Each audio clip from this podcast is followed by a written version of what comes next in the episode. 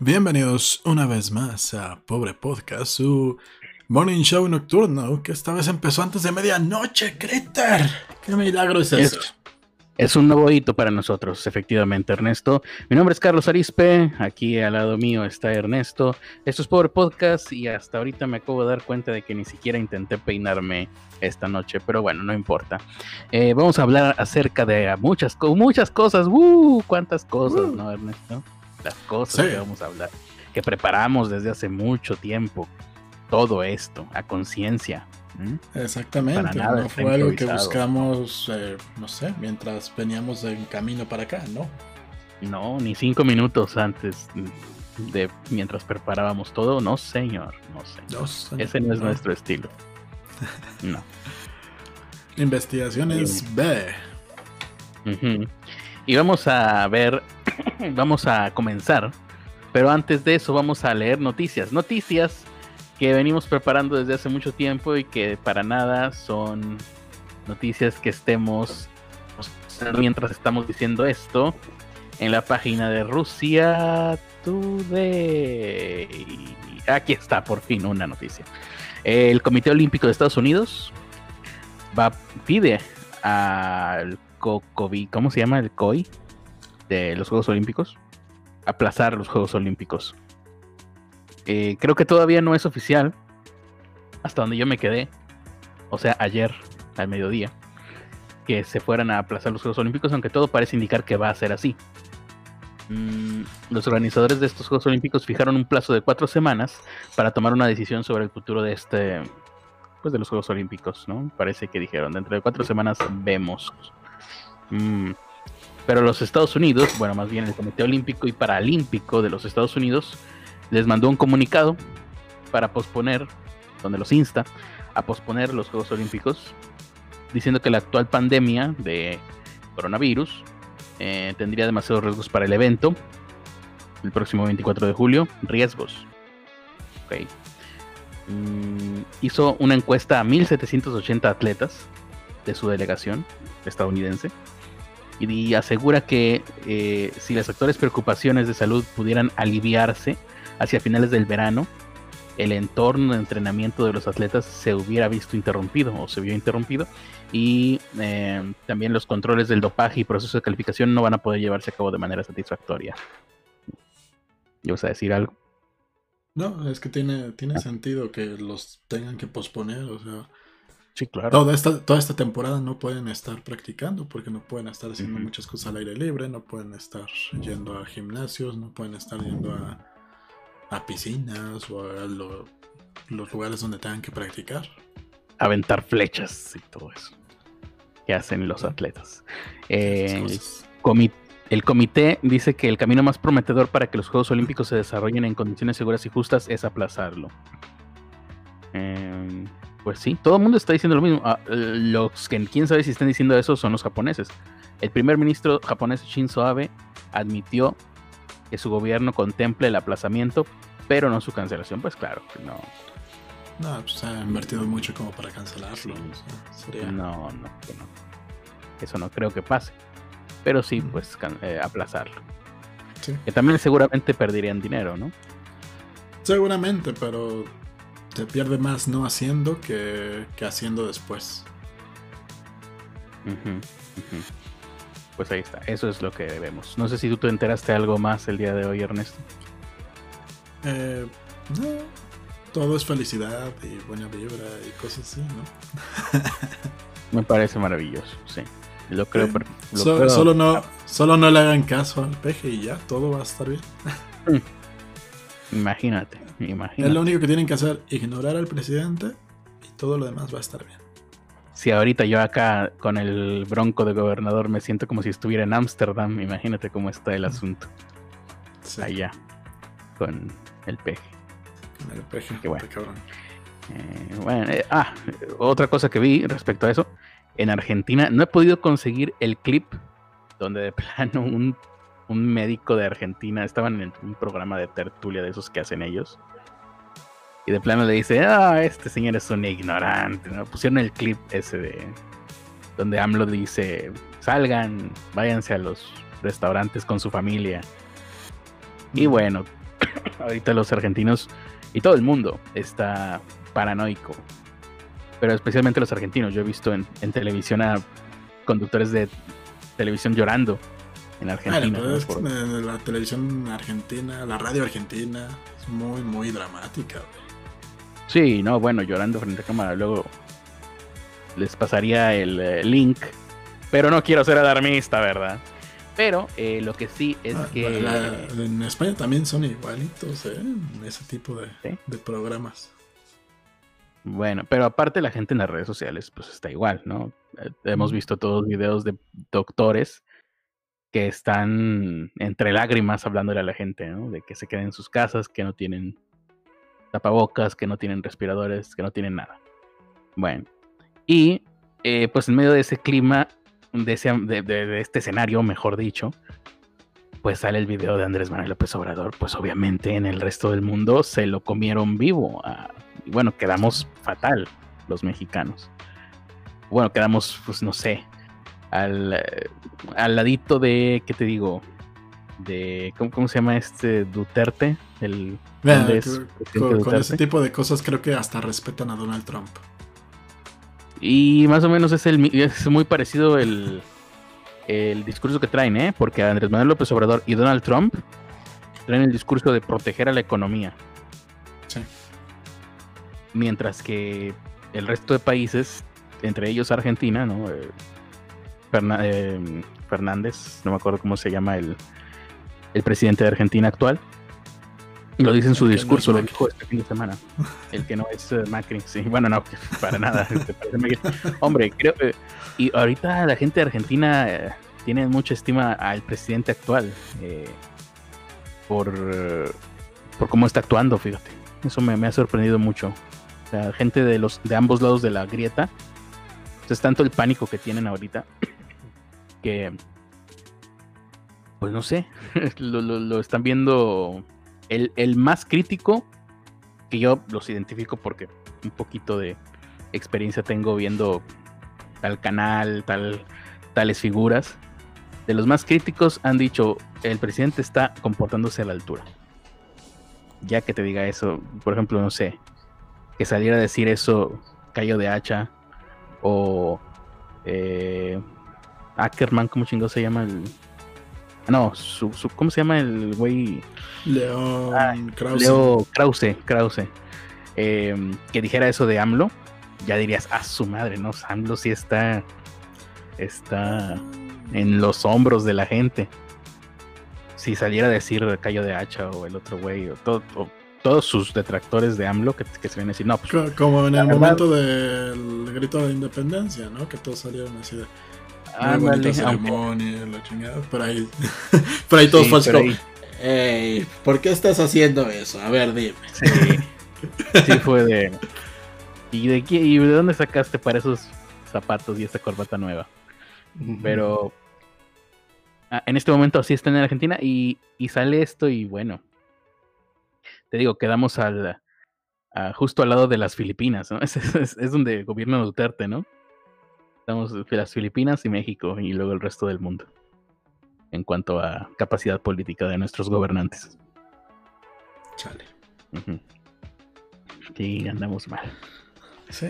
Pero bueno, no hay nada que el Bronco Wave no pueda arreglar, ¿verdad? De todas, en última instancia, creo que vamos a poner en práctica extrema eso de la distancia social y pues hacemos nuestra, por fin nuestra República de Río Grande, que tanto queríamos en 1850. Distancia social. No, no, creo que pase tan, tan pronto. No, tendría que haber mucha pero, pero esto alimenta, alimenta las aguas. Puede, puede armarse algo bonito a futuro. Distancia social. Ah, ya, ya vamos a comentarios. Vamos. Sí, ¿no? Sí. Bison Guard dice primera, Doctor Diabetes dice buenas, Doctor Diabetes dice ya los extrañaba. Estuvimos aquí el viernes. el jueves. No, no estuvimos, ¿o sí? El jueves no, el viernes y nos caímos. ya no me acuerdo si el viernes. Ah, sí, es que el jueves no estuvimos nada. estuvimos media hora. Más o menos. Y el, y el viernes no me acuerdo si tú o yo me quedé dormido o te quedaste dormido. El caso es que no se pudo tampoco. Despertaste a las 12 y yo ya me había acostado. Mm. Despertaste justo cuando yo me estaba acostando. Doctor te dice, ya los extrañaba. se dice, ya llegué. Madison Gary dice, no. Ah, no. Doctor Diabetes dice, Madison Gary, no. Eh, los, eh, Antonio dice, los extrañaba como si no hubieran transmitido en varios días. Estoy seguro que Heads Antonio tiene muchos episodios pendientes que no ha escuchado. ¿Será? Habrá que, hacerle un examen. Sí. Hay que traer a Jesús a Ramírez a que haga el examen. Sí, es verdad. Em, con esa música me da la impresión de que van a empezar a bailar bien exóticos en el tubo. Ya la cambié, ya no está con los grititos de ¡Eh! ¡Ánimo! ¿Ah, sí? Eh, puso una más hipsterosa. Luego el dice Olis, José Manuel Caña dice buenas, Akeli Chan dice buenas noches, buenas noches a todos ustedes. Carlos, ¿estás despeinado porque has estado buscando la cura para... Para, para la situación actual? ¿Verdad? si tuviera la cura para la situación actual, no estaría haciendo este podcast. Estaría dice que tiene hambre. Alexa dice Olis. Desefulando dice creo que Hoy es oficial que se aplazan los Juegos Olímpicos, los que aún no, no hay, eh, lo que aún no hay es nueva fecha, podría ser hasta el 2021. Buenas noches, estaba en el directo de La Dama de Blanco, pero vi que estaban en vivo el maestro y Ernesto. Maestro. Oye, entonces, ¿sí se va a cumplir? ¿Sí se va a cumplir lo de...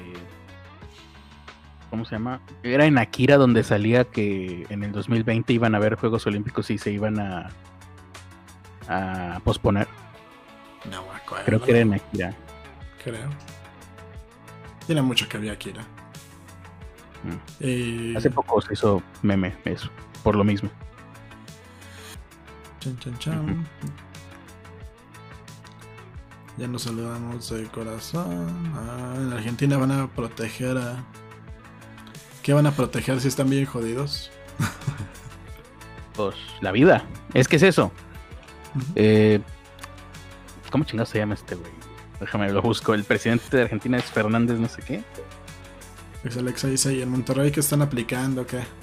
Los está, están masacrando a todos los que ven a la calle. No, no, eh, bueno, sí, pero no, no el gobierno, sino ah, los que no son del gobierno.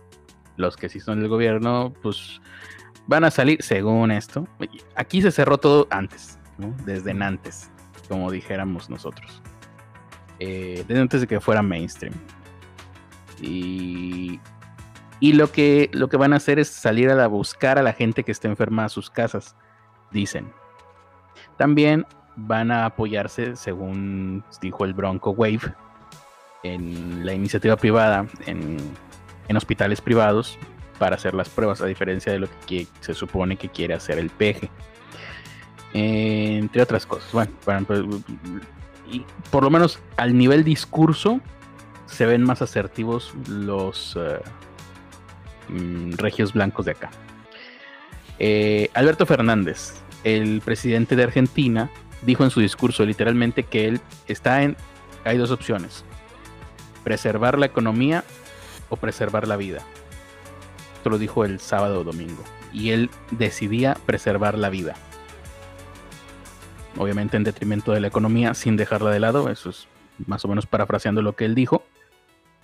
Y bueno, dijo esto y hasta, hasta yo que no soy argentino dije, ay, qué chido sería que, saliera el peje a decir algo así. Por lo menos a decirlo. Con solo decirlo, con solo escuchar que el que está al mando de la, de la nave, piloteando el avión o manejando la pecera, como lo quieras ver, sale y dice eso, ya el ánimo, el ánimo cambiaría. Tal vez sería una falsa sensación de un poquito más de seguridad, pero bueno, porque la seguridad es eso. Sabemos todos, ¿no? La seguridad es un estado mental. Tú pones un candado y dices, ah, ya está seguro. Lo pueden romper, pero tú te sientes seguro. Sí. Um, de Gran dice buenas noches. El traje con voz dice saludos. Pablo Martínez dice, me recomiendan hacer mi despensa chingona para no salir en la, en la cuarentena. Saludos a Traje con Voz. Por culpa de Jesús Alejandro, vi un tweet de él donde decía, estoy haciendo un video que lo está preparando apenas. Vi una cara de Pikachu, di clic y me arrepentí de haber dado clic. No sé qué carajos es eso. Está mal, está mal en todo lo que vi la imagen, era una imagen. Me recuerda, seguramente es algo similar a, lo de Sonichu, el caso del güey de Sonichu, pero un, el concepto de la imagen, eh, la, idea, el concepto y, la ejecución, todo estaba mal ahí, todo, y perturbador. No, no sé qué es, pero, no, sé por qué no sé por qué Twitter no, no blureó eso. Maldita sea. Eh, bueno, a Pablo Martínez le recomendamos o no hacer su despensa. Es que depende de dónde vivas. No sé, acá por donde vivo no falta nada. Mm. O sea, vas al Walmart y tiene todo. Pero, mm. por ejemplo, ahí por donde vive Critter, al parecer sí, hay, faltan algunas cosas. Igual en algunos estados. medio sospechoso porque no faltaba nada, excepto leche. Y no es albur. Eh, pero bueno, finalmente la conseguí, pero sí se me hizo curioso que tuve que ir a dos, tres lugares hasta conseguirlo. En Culiacán anda faltando cloro. Aquí faltaba mole nada más. Ah, y, no es, producto de primera necesidad, pero no había mole. ¿Sabes ah, Hay leche, hay cloro, hay toallitas de estas de, las de cloro. Mole, no, uh, mole. tiene ahí una cajita, una cajita de mole, pero adentro de una cajita de plástico, no como en los supermercados, sí, los supermercados que te ponen las cosas caras adentro de una caja de plástico. No, el mole está en que 300 pesos la, cajita. puede, llevar la mitad, ¿no? No, no, o sea, había había poquitos, o sea, había como 3, 4 botellitas de mole. no, el precio normal, ¿no? Pero, ¿quién chingados agota el mole, güey? De entre todas las cosas que, que se podrían agotar en una, en una crisis, se agotó el mole. A mí se me hace que de vez en cuando se agotan cosas, nada más que como no estamos en medio de contingencia sanitaria, no nos damos cuenta. Vas un día al. ¿Cuántas veces has ido, no sé, al supermercado? Y, ah, nada más me faltó tal cosa porque no había. Pero lo olvidas. Porque pues es un día común y corriente y no está pasando nada. Pero hoy no mames, no había bolsas de plástico. ¿Qué pedo? ¿Qué está pasando? No, había no, no, había, ya, no dan bolsas en la, entrada. ¿Qué les pasa? Seguramente se les agotaron. No, pero eh, pasé, por el área de papelería y no había ligas. No iba a comprar ligas, pero iba pasando y me di cuenta de que estaba vacío en aquel. Ahora estoy, ahora estoy paranoico. Eh, no, yo nada más ya saben, creo que les he dicho, yo normalmente no voy, la mando traer porque me sale lo mismo mandarlo traer que, estar yendo. Además, casi te diría, te sale más barato, te puede salir más barato. Sí, te cuesta 40, 50 pesos el envío a, casa y si compras más de 500 creo que ya ni te lo cobran. Ah, mira. Pero... Espero que no se vaya a saturar porque yo apenas en este mes voy a empezar a hacer eso o sea, a lo, mucho, lo más que puede pasar es que te tarden, en vez de que te hagan el envío el mismo día, te lo hagan al día siguiente o hasta en dos días. Es lo más que puede pasar. Pero, o sea, no, no faltaba nada, pero sí fue totalmente incómodo para pasarme por, por el súper, porque la gente está muy pendejona. Ni siquiera era porque hubiera mucha gente, o sea, porque adentro habrá habido 100 personas por mucho adentro de todo el super. ¿Preocupona? ¿A qué te refieres, preocupona? Anda pendejona, o sea, está. ni siquiera saben por qué van a comprar, están dando vueltas ahí, así de. Se están amontonando, se quedan quietos ahí, como. Ah, no tenía nada. E, este es, este es lo más cercano a que voy a salir en toda la semana, así que voy a hacerlo lo más lentamente que pueda a, lo que sí le estoy sacando la vuelta yo estos días es a los niños. Sí. veo, voy por la calle caminando y veo a una señora con sus niños y sí me, me, me, quedo atrás o, O trato de adelantarlos rápido y lejos, alejado. Eso sí. No, veas uno. Yo lo que le saco la vuelta es a los que se ven extranjeros. Ahí sí. les, tuve distancia, así de. ¡Ah! por acá. Pero, güey, van, se quedan viendo un anaquel, se hincan, se ponen a ver las cosas, empiezan a platicar entre ellos, así, güey, ¿Qué chingados? Estás estorbando a medio puto pasillo, güey. No, no, no, Platicar en la calle con, platicar con nadie. Ahorita no, no, no está recomendado. Bueno, en otros países. Yo les estoy hablando de lo que está pasando en otros países. Aquí en México, según nuestras autoridades, pueden, deben salir a los restaurantes con su familia. Pero en otros lugares, este, no. Ya platicar con alguien en la calle. No, o sea, seguramente eran los que iban juntos, ¿no? Pero. ¿Por qué chingados a medio pasillo, güey? O sea, que. Teniendo tantos lugares, ¿por qué te tienes que sentar en medio del pasillo? A platicar con, otro güey mientras la gente quiere pasar con un pinche carrito.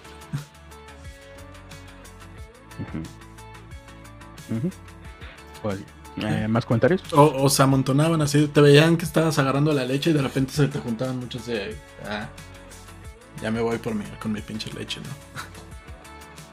Llevo leche, llevamos leche todos. Sí. Pues, es que parece que más bien lo que están haciendo es como, puta, no sé qué llevar. Ah, mira, ese güey lleva leche y van y se juntan todos ahí. Hagan listas. Sí. Por cierto. Eh, yo, yo, nada más voy por lo que por lo que quiero y cha cha cha cha, vámonos. Yo rara vez eh, voy a hacer el súper así en forma, ¿no? Voy al súper a traer esto, aquello, lo otro. Pero los que van eh, son mis papás. Porque son de la tercera edad, tienen tiempo y a veces prefiero que se distraigan en eso. y bueno, para que me dejen a mí tranquilo. ahora voy a ir yo y les digo, ¿y qué voy a traer? Y me dicen, eh, les digo, vamos a hacer una lista.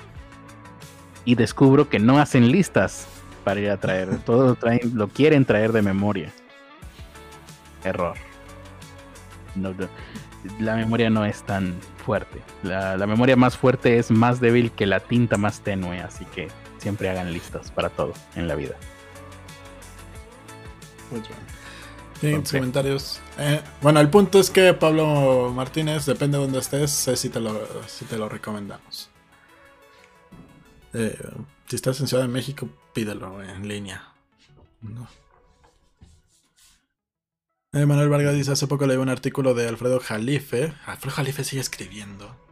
¿Alguien sigue leyendo Alfredo Jalife? Bueno, sí, hay un chico. No sé si escribiendo, pero ahora con el coronavirus está sacando buenas, o sea, está teniendo es requerido para entrevistas. Sí. Ok. cuando, haya crisis sanitaria hay que llamar a nuestro antisemita de confianza, Alfredo Jalife. Em, sobre la balcanización de México para el 2080, donde los estados del ah. norte de México se unirán con Texas para formar un nuevo país. La balcanización de México, sí. ¿No te recuerda al, al güey que decía que iban a formarse nuevos países y que literalmente le puso una pistola a un, conductor? Ah. ¿O cuál tú? Ah, el, el, ya, ya, ya. Irving. Joseph Irving, no. sé qué más. Sí, esa mera. Un poco, sí. Dos los discursos se repiten entre loquitos. Alfredo Jalife tiene un discurso un poco más eh, eh, elaborado. Eso sí. Carla Pio dice, esta cosa no avisó. Manuel Vargas dice que, que esto de la pandemia y la crisis solo mueven las aguas para que suceda eso. Justo como lo dijo Ernesto. ¿Cómo? No, pero creo que lo estás haciendo bien. Ok. Tú di, ah, por supuesto que sí. Porque soy un analista político. A huevo. Soy, un analista. Soy un analista político. Soy un analista político.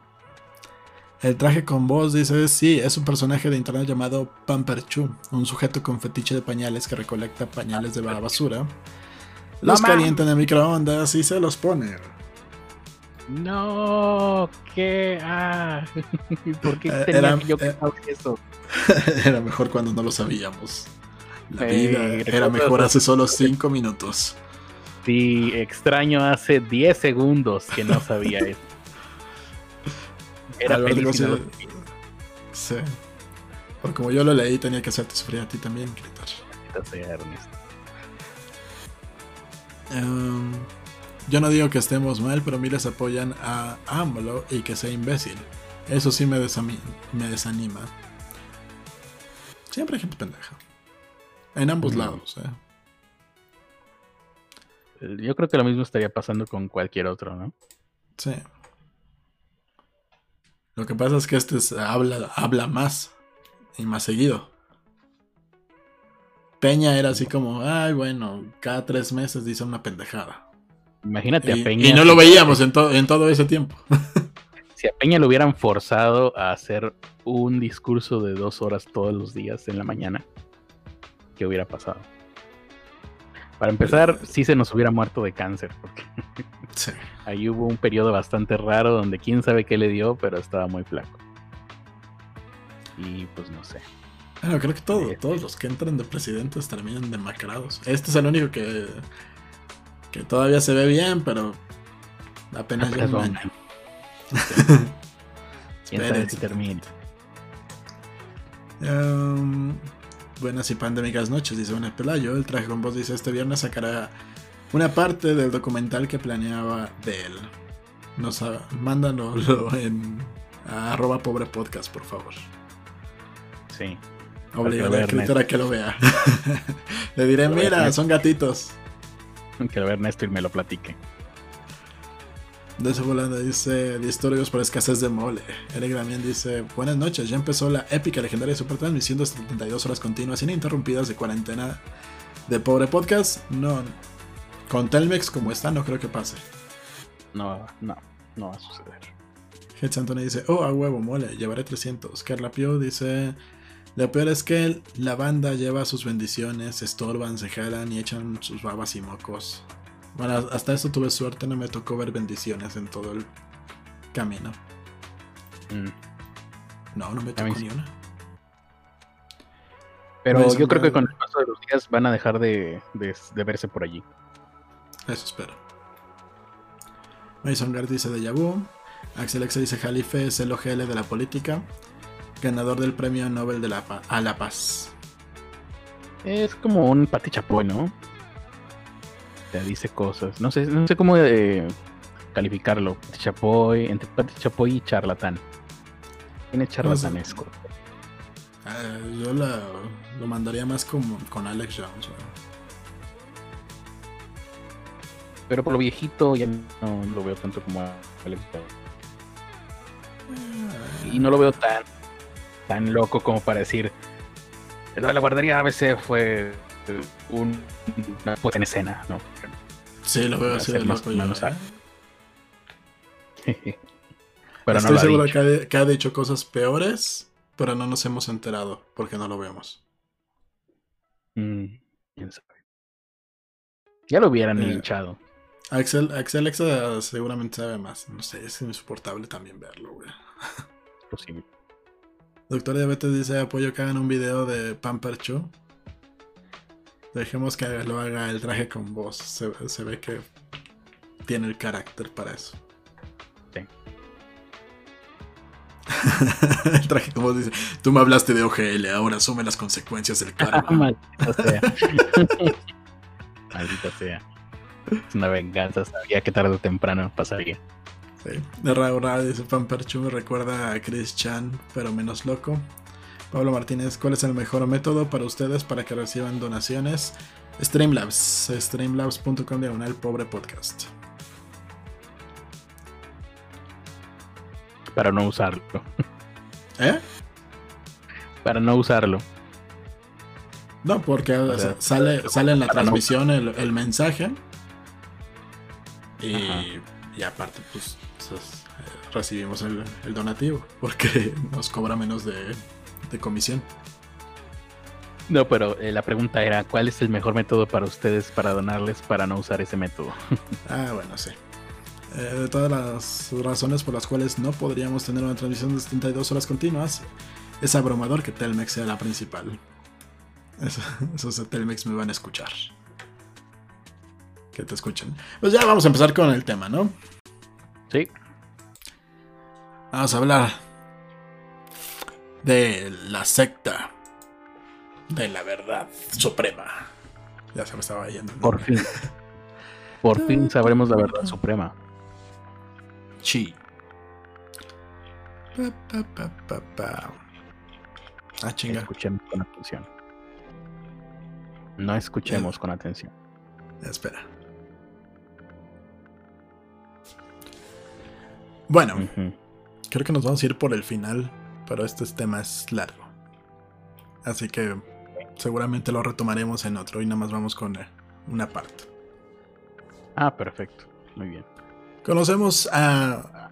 Bueno, tal vez no lo conozcan, pero lo estarán viendo en las imágenes que están al lado de nosotros. Sí. Ese gordito con cara de mamón no es Critter, el otro, el que es japonés, ah, asiático. Hay otro. Es... Ajá. Shoko Asahara. Fue líder de la secta de la verdad suprema y fue ahorcado hace un año, si no me equivoco. Shoko Asahara era un carismático gurú que llegó a tener miles de seguidores y también fue el cerebro de uno de los peores ataques sufridos en Japón. Shoko Asahara, de 63 años, lo ejecutaron el pasado 6 de julio por las autoridades de Japón después de haber sido condenado eh, por la pena capital en 2004. Solo se tardaron 15 años en matarlo. O sea, en este, e, el año pasado. Ajá. ¿Fue que lo ejecutaron? Sí. El líder del culto, Am Shinriko, la verdad suprema, es considerado responsable del ataque con gasarín que costó la vida de 13 personas en el metro de Tokio en 1995 y que dejó a otros ciudadanos con daños irreparables. Su muerte en la horca, el método usado en Japón para los condenados a pena de muerte, fue la primera, la primera de varias programadas en relación a este mortífero ataque. Según la NHK, la, la de noticias de Japón, otros seis miembros de la secta también fueron ahorcados es el, hace un año, tras un largo proceso que se alargó por más de 20 años. Ah, apenas te iba a preguntar si fue el año pasado, pero sí. sí sí, es actual la redacción. y a veces nuestros redactores lo redactan en el 2015, cosas así, pero este es. No, este sí es del año pasado.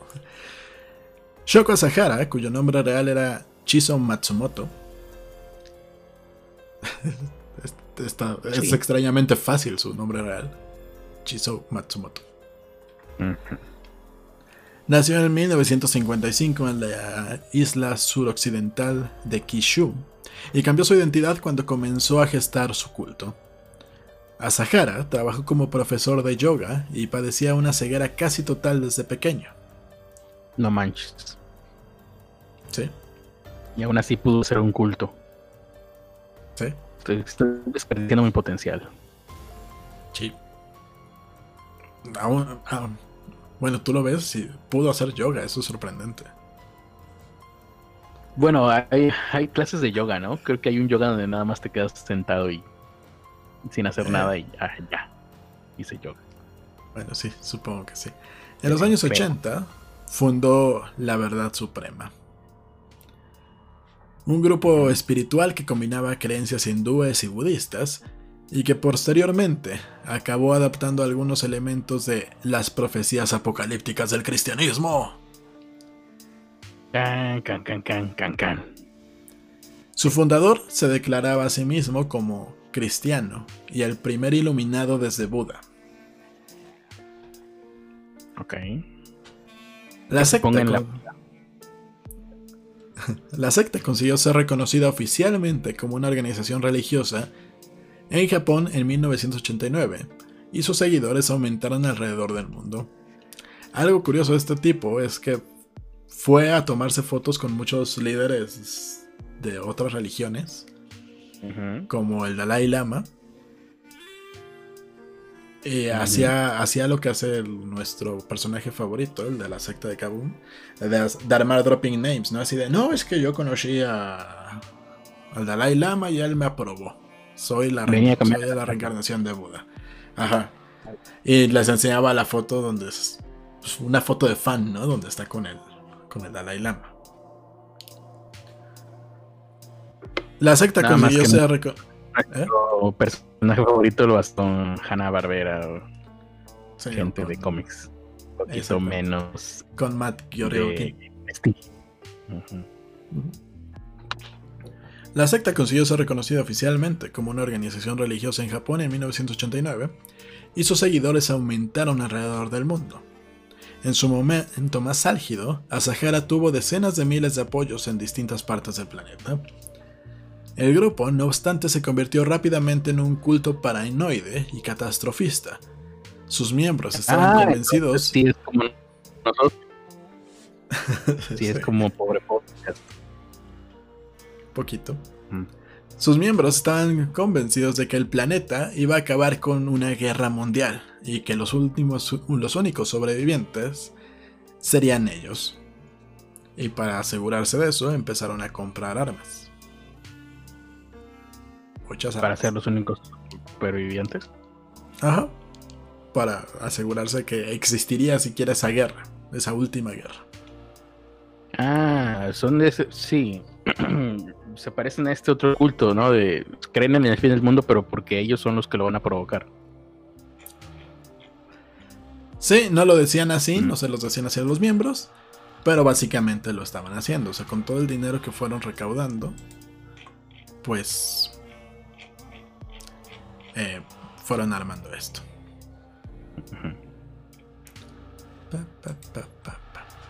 el ataque, el el hecho que ya todos conocemos, pero que si no lo conocen en este momento se van a entrar. El 20 de marzo de 1995, varios miembros de La Verdad Suprema llevaron a cabo un ataque que sacudió al mundo. En plena hora, eh, hora pico, dejaron varias bolsas y otros objetos perforados llenos de gasarín en estado líquido en distintos vagones de la red del metro de Tokio. Según relataron los testigos, la primera señal de que algo andaba mal fue un olor similar al de un disolvente. La verdad es que el gasarín tampoco es el mejor hecho para, crear, para hacer un ataque terrorista. Es feo, pero lo que tiene el gasarín es que si tú te vas a un lugar lejos del gasarín, te puedes recuperar rápidamente. El problema, pues, era que estaban encerrados en, varios de esos casos, pero. En un vagón de. Ajá. Pero si alguien hubiera estado cerca de la ventana, por ejemplo, se pudo haber recuperado fácilmente. Bueno, la primera señal de que algo andaba mal fue un fuerte olor al de un disolvente. Pronto, muchos ciudadanos que viajaban en el metro empezaron a toser de forma incontrolada envueltos en un gas que les afectó seriamente la vista. Las autoridades tuvieron que entrar protegidas con máscaras para limpiar el metro de restos del gas. Y pues con eso se salvaron todos. Nada más mm. fueron a limpiar. El pánico pronto se adueñó de los viajeros. En cuestión de segundos, el potente veneno provocó que los pasajeros comenzaran a vomitar, mostraran convulsiones o signos de asfixia, algunos quedaron paralizados o ciegos. Trece personas murieron en el incidente y miles resultaron heridas. La mayoría de las que resultaron heridas resultaron heridas por el pánico, no tanto por los efectos del gas. Pese a que ya se habían producido algunas... de todas maneras es eh, responsabilidad de quien haya arrojado el gas. Exactamente.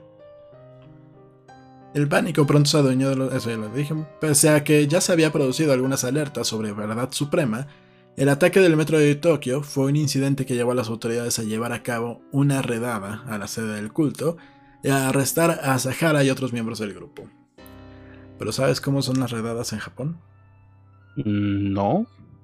Son atentas y corteses y ceremoniosos. Sí.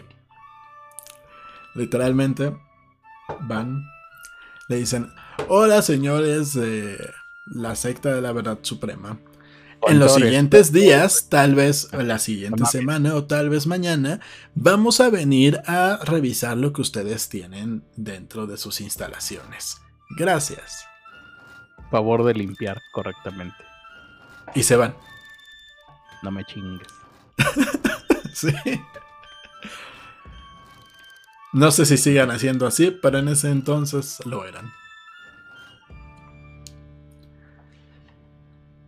Yo me eh, tras el... como, ¿no? como samuráis que de repente aparecieran en una nube de humo. yo, también, estoy chingón, pero no. Siempre es una decepción eso. Pese a que ya se habían producido, eh, eso ya lo dije otra vez, perdón. Eh, tras el ataque en Tokio, el culto no desapareció, sino que pasó a la clandestinidad. Se fue el único culto que fue prohibido en Japón, pero se cambiaron, se cambiaron el nombre. Y ahora son Aleph y se distanciaron de, líder. Actualmente, Verdad Suprema es considerada una organización terrorista en Estados Unidos y otros países, pero Aleph o Hikari no Wa son legales en Japón, o sea, los sustitutos. Pese a que siguen siendo identificados como religiones peligrosas y sujetas a vigilancia. Aún poseen muchos seguidores, tanto en Japón como en otras partes del mundo, en concreto en algunos estados del antiguo bloque del este, que serían Rusia y por allá. En 2016, la policía rusa llevó a cabo una serie de redadas contra supuestos miembros de este culto en Moscú y San Petersburgo, pese a que el recuerdo de la tragedia del ataque en el metro de Tokio sigue aún muy vivo en Japón, algunos expertos advirtieron contra la ejecución de Asahara y sus acólitos. Nos arriesgamos a elevarles a mártires a la vista de sus seguidores. Y básicamente estaban diciendo, pues si los matan, los van a convertir en mártires, les van a dar la razón a mucho del discurso que traían, bla, bla, bla, bla.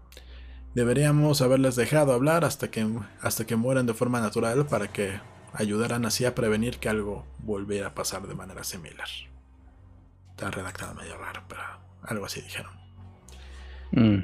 Despide al becario, por cierto. Sí. ¿Cómo fue la ejecución? Japón ahorcó al prisionero chino. Ay, chinga, este no es.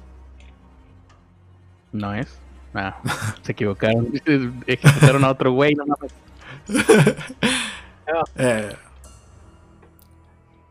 no, es que entre los ejecutados, bueno, ya no vamos a hablar del mismo, del Asahara. Había un hombre chino que se llamaba Wei Wei. No mames, no mames. sí, se llamaba Wei Wei. Y llevó a cabo algunos eh, em, asesinatos en 2003 junto con sus dos cómplices. Y al parecer pertenecía también a la, a la secta de los de la verdad suprema. Y ya, es lo único que tenía este pinche becario. Es todo sobre ese tema, muy bien. Maravilloso. Sí. tenía la historia completa del, del batito este, pero. No la chingues. Ajá. Pero dije, pues íbamos a hablar de Colosio también, ¿para qué? Sí, sí, sí. Muy bien, vamos a hacer una pequeña pausa. Vamos, tal vez leamos comentarios, pero fíjate, ahorita, ahorita vamos a empezar con el tema de Colosio. Ahora sí viene lo chido, como dijo Luisito Comunica, que es muy querido en estos momentos, ¿no? Estaba viendo que todo el mundo lo quería, le gustaba lo que hacía. Ok. Sí. Eh, Donald Trump me acaba, acaba en su discurso para tranquilizarnos a todos, dice Habrá más suicidios por depresión que muertes por coronavirus en Estados Unidos. A menos que hagan lo que yo les digo que tienen, que hacer. Dice Donald Trump en su discurso, la gente tiene una ansiedad y una depresión tremendas y por cosas como esta se suicida. Cuando tienes una economía terrible, tienes muerte, dijo el mandatario.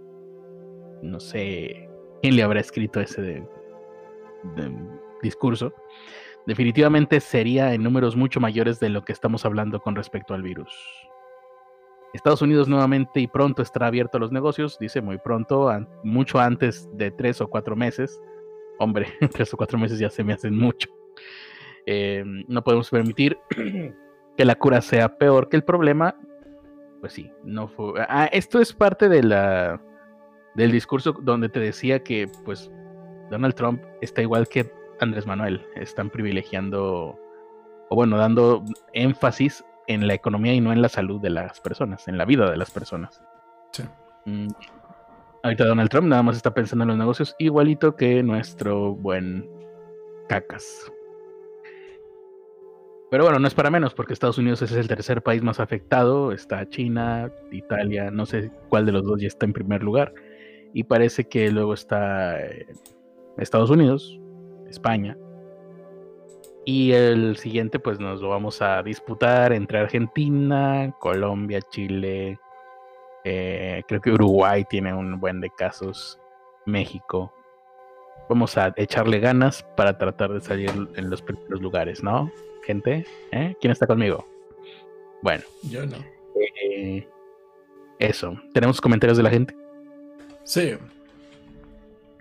Eh, Axel dice, ya lo habíamos leído, ya lo habíamos leído. Eh, Guarden de todas las también. ¿Eh? Nunca tocarse la cara, jamás. No te están viendo ahorita. Ok. Antonio Monster H dice el letrero de lunes criminal, martes de historia secreta, miércoles de culto, jueves esotérico. Tienes mi hermosa percha y la desperdicias poniéndome algo encima, maldita sea. Por eso no tenemos rating, porque no vendemos con sex appeal. la última vez que sacaste la chichi, ¿recuerdas lo que pasó? Mm, no, estaba muy borracho. Terminamos mm. bloqueados con ese canal. Terminamos bloqueados, pero psicológicamente, ¿no? También. Um, Antonio Monster dice, me llegó la notificación pero no aparecen en mi feed. Qué raro. Los veré en diferido. Y pues si escuchara la culebra, cubran. Si escuchan la culebra, cúbranse. Sí. Axelex dice, estoy de cumpleaños, felicítenme. Es el mismo día que MP3. feliz cumpleaños, Axelexa. Y feliz cumpleaños a MP3. Feliz cumpleaños a la Mari. A la Axelexa le dicen la Mari, ¿no? Mm, le dicen. Quién sabe cómo le digan. La Mari Marimar, le dicen a Axelexa. A Raura dice. Mm, otra persona interesante es el Terry A. Davis, el creador del Temple. Oz. Eh, del Temple Oz. Su vida estuvo interesante. El operated, eh, Operating System, sí, el sistema operativo Temple. Ah. Sí, sí, sí lo ubico. En otro episodio me aventaré nada más la vida de Shoho Shahara. Perfecto. Estaremos ansiosísimos. Sí. Estaba más divertido eso. No puedo esperar. tengo mariposas en el estómago. Solo de pensar en ello. Ah, pensé que estaba viendo mi foto. Um, Jorge 357 dice: Chum Lee formó una secta satánica el del el precio de la historia. Ah, a lo mejor porque se parece el monito este. Ah, sí. Osho también hizo un desmadre en su tiempo. Hay una serie documental en Netflix bien padre. ¿Alguna vez hablamos de Osho, no? No me acuerdo, ya hemos hablado de tantos, ya ni siquiera sé. Ya tengo toda la información mezclada. Sí. Eh, Jorge 357. Eso en el Japón de antes eh, no pensaba, te, te, los limpiaba mm, a todos. Sí, piénselo. Ok. Doctor Diabetes dice: Su anime está fabuloso, volaba sobre la ciudad.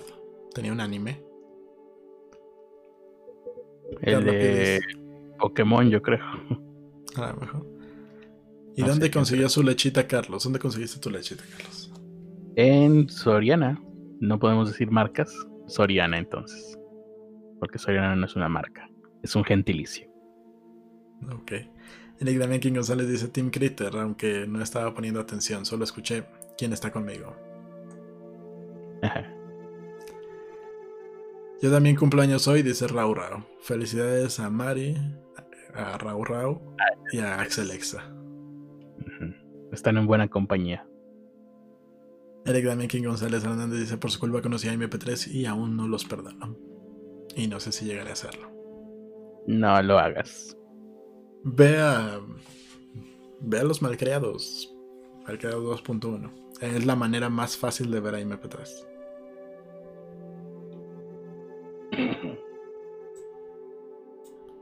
¿Son todos los eh, comentarios? Ah, sí, David también de Facebook. Espérame. Eh, José Luis Alvarado y viva la República de Río Grande. Luis Alejandro Tomatzin a ver las patas. Hijo. No sé, creo que tenemos uno de esos güeyes que, les gusta lamer patas. O tenemos a. O está refiriéndose a. A la cuarta transformación, ¿no? El ganso, las patas, no sé. Están muy. A veces la gente es muy intrincada en sus referencias. Quién sabe. Las dos cosas están mal, muy mal. José Miguel Campos Hernández dice Sexy Critter. Sí. ¿Y ahora sí son todos? Sí. Es más, ah, voy a dejar tu bello rostro para que todos vean tu bello rostro nada más.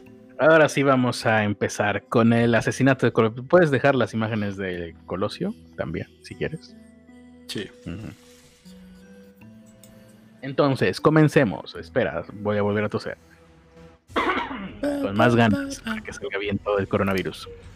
¿Quieren que te saque la chiche en Facebook? El 23 de marzo de 1994 sucedió un acontecimiento que acontecería dejando huellas para todos los mexicanos que vivieron en esa época, que vivimos, y que ha trascendido después de... ¿Cuántos se está cumpliendo? ¿20? No. ¿17? No, no más de 20. 94, 2004. 25, 26. 14, 26 años. 26 años se cumplieron hoy. Y nadie se acordó, ¿eh?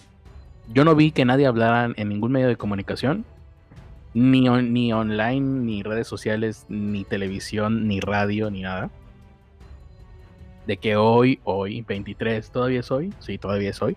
23 de marzo del 2020 se están cumpliendo 28 años del asesinato de... Eh, no, ¿qué dije? ¿28? ¿23? No, ¿cuántos son? 26. 26 años del asesinato de Luis Donaldo Colosio. ¿Por qué nadie se acordó? pues por los tiempos que vivimos seguramente. Que quede esto también como, como un eh, mm, espíritu de los tiempos que estamos viviendo. En esa época, remontémonos. Y si ustedes no habían nacido aún, pues se van a enterar de qué fue lo que pasó. Estamos hablando de 1994. No sé si quedó claro. Que cuando digo 1994, quiero decir 1994, que no se vaya a confundir la gente. 1994. En esta época eran elecciones. Las campañas para la presidencia de la República estaban en su pleno auge. Se esperaba, el entonces, como tal como se esperaba, el entonces presidente Carlos eh, Salinas de Gortari había elegido a dedazo, como se eh, eh, estilaba en aquella época, a su sucesor. Sí, era candidato del PRI, pero era su sucesor. Se, tenía por entendido. Él había decidido y él va a ser el presidente porque así era antes. A pesar de que eh, hubiera ahí un intento primigenio de elecciones en México, el entonces, eh, eh, eh Donaldo Colosio en ese entonces era secretario de Desarrollo Social de Salinas de Gortari. Antes ya había sido dirigente nacional del partido. Colosio eh, estaba contendiendo en contra de Diego Fernández, no en el mismo partido, no, no eran internas, sino Diego Fernández de, Ceballos, el jefe Diego del PAN o por el PAN, Cuauhtémoc Cárdenas por el PRD. Creo que había alguien más, pero ni siquiera lo recuerdo. No sé si había una mujer o cuándo hubo una mujer. Hubo, en algún momento hubo una mujer en los noventas contendiendo. Creo que fue ahí y creo que era por el Partido del Trabajo, pero bueno. Fueron tiempos de críticas al sistema del gobierno que llevaba entonces 65 años. Todavía faltaba 6 años más para que dejaran de estar en el poder. El primero de enero de ese año se levantó en armas el Ejército Zapatista de Liberación Nacional movimiento armado originado desde Chiapas y pretendía reivindicar los derechos de los pueblos indígenas y abatir su marginación. Spoiler alert, no lo consiguió. Ante esto, el candidato priista, Colosio, decidió romper con el discurso de continuidad. Esto ya lo hemos visto, si no lo vieron en documentales, lo vieron en la serie del asesinato de Colosio de Netflix del año pasado. Y si no, cuando hablamos de la serie del asesinato de Colosio del año pasado pero seguramente lo recordarán más por la serie porque ahí lo presentan con imágenes, te hacen la recreación de, su discurso ahí frente al, monumento de las revoluciones, ¿no? Creo, o de la independencia, no sé cuál es.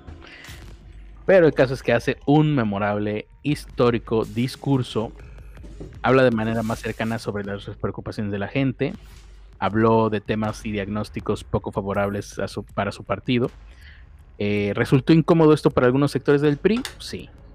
Se sentían amenazados sus intereses. Los medios en aquel momento empezaron a destacar eh, que parecía un tercer opositor al gobierno del presidente Salinas de Gortari. Esto también se ve en la serie, esto también se ve en los documentales, ¿no? Como ahí parece haber incomodidad, aunque nadie se atreve a ponerle el cascabel al gato, porque también había muchos otros factores, como el crimen organizado, etcétera. El punto más crítico de su campaña ocurrió, como les decía, el 6 de marzo del 94 en este discurso que trascendió por su tono, ah, celebrándose el 65 aniversario del Partido Revolucionario Institucional en el Monumento a la Revolución, ahí está, de la capital del país. En cuanto a historia mexicana, yo, yo diría que este es un discurso tipo Martin Luther King, o sea, es el equivalente toda proporción guardada depende de cómo lo quiera ver quién, ¿no? Sí. Eh, el discurso tipo Martin Luther King, el discurso de JFK, el de decidimos hacer estas cosas no porque fueran fáciles, sino porque son difíciles, ese tipo de discursos emblemáticos e históricos. Este discurso se convirtió en eso. No sé si tanto por el discurso en sí, no recuerdo honestamente porque tenía nueve años yo, eh, qué tanto se haya visto en ese momento o se cobró significado, seguramente también, por lo que sucede después, por el asesinato de Luis Donaldo Colosio. Em, en este discurso dice que México, el pueblo de México estaba sumido en el agravio, la desigualdad, incluso seguramente todos recordamos por la cantidad de veces que se repitió pedazos del discurso, de un México con hambre y con sed de justicia. Eh, para muchos fue el inicio de su sentencia de muerte, pero bueno, estas estos son hipótesis que a la fecha no se han podido comprobar. El caso está cerrado, por cierto, con un archivo creo que de más de 20.000 páginas, que incluso creo que puede ser eh, consultado en línea. El caso fue cerrado, pero para el pueblo de México no fue resuelto y seguramente jamás va a ser resuelto. Veía a un México que no puede esperar más a las exigencias de justicia, de dignidad, de progreso de comunidades que están dispuestas a creer, a participar, a construir nuevos horizontes, eh, de gente agraviada por las distorsiones que imponen a la ley. Aquí está, esa es la transcripción prácticamente. Imponen a la ley quienes deberían de servirla, personas afligidas por abuso de las autoridades o por la arrogancia de las oficinas gubernamentales. Esto ahorita nos suena a básico, ¿no? Cualquiera diría esto. En 1994, esto era, no sé, pero disruptivo, pero muchísimo. Era de no creerse. Era, era de no mames. Era, de, era como parecido a.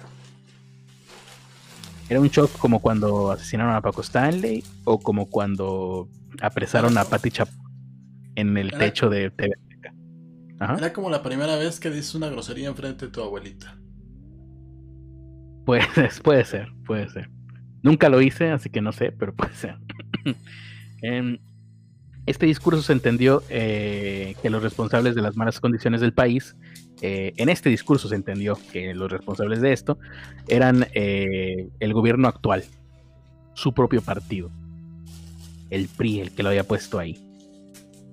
Luego el candidato Colosio visitó el estado de Baja California para realizar actos de proselitismo.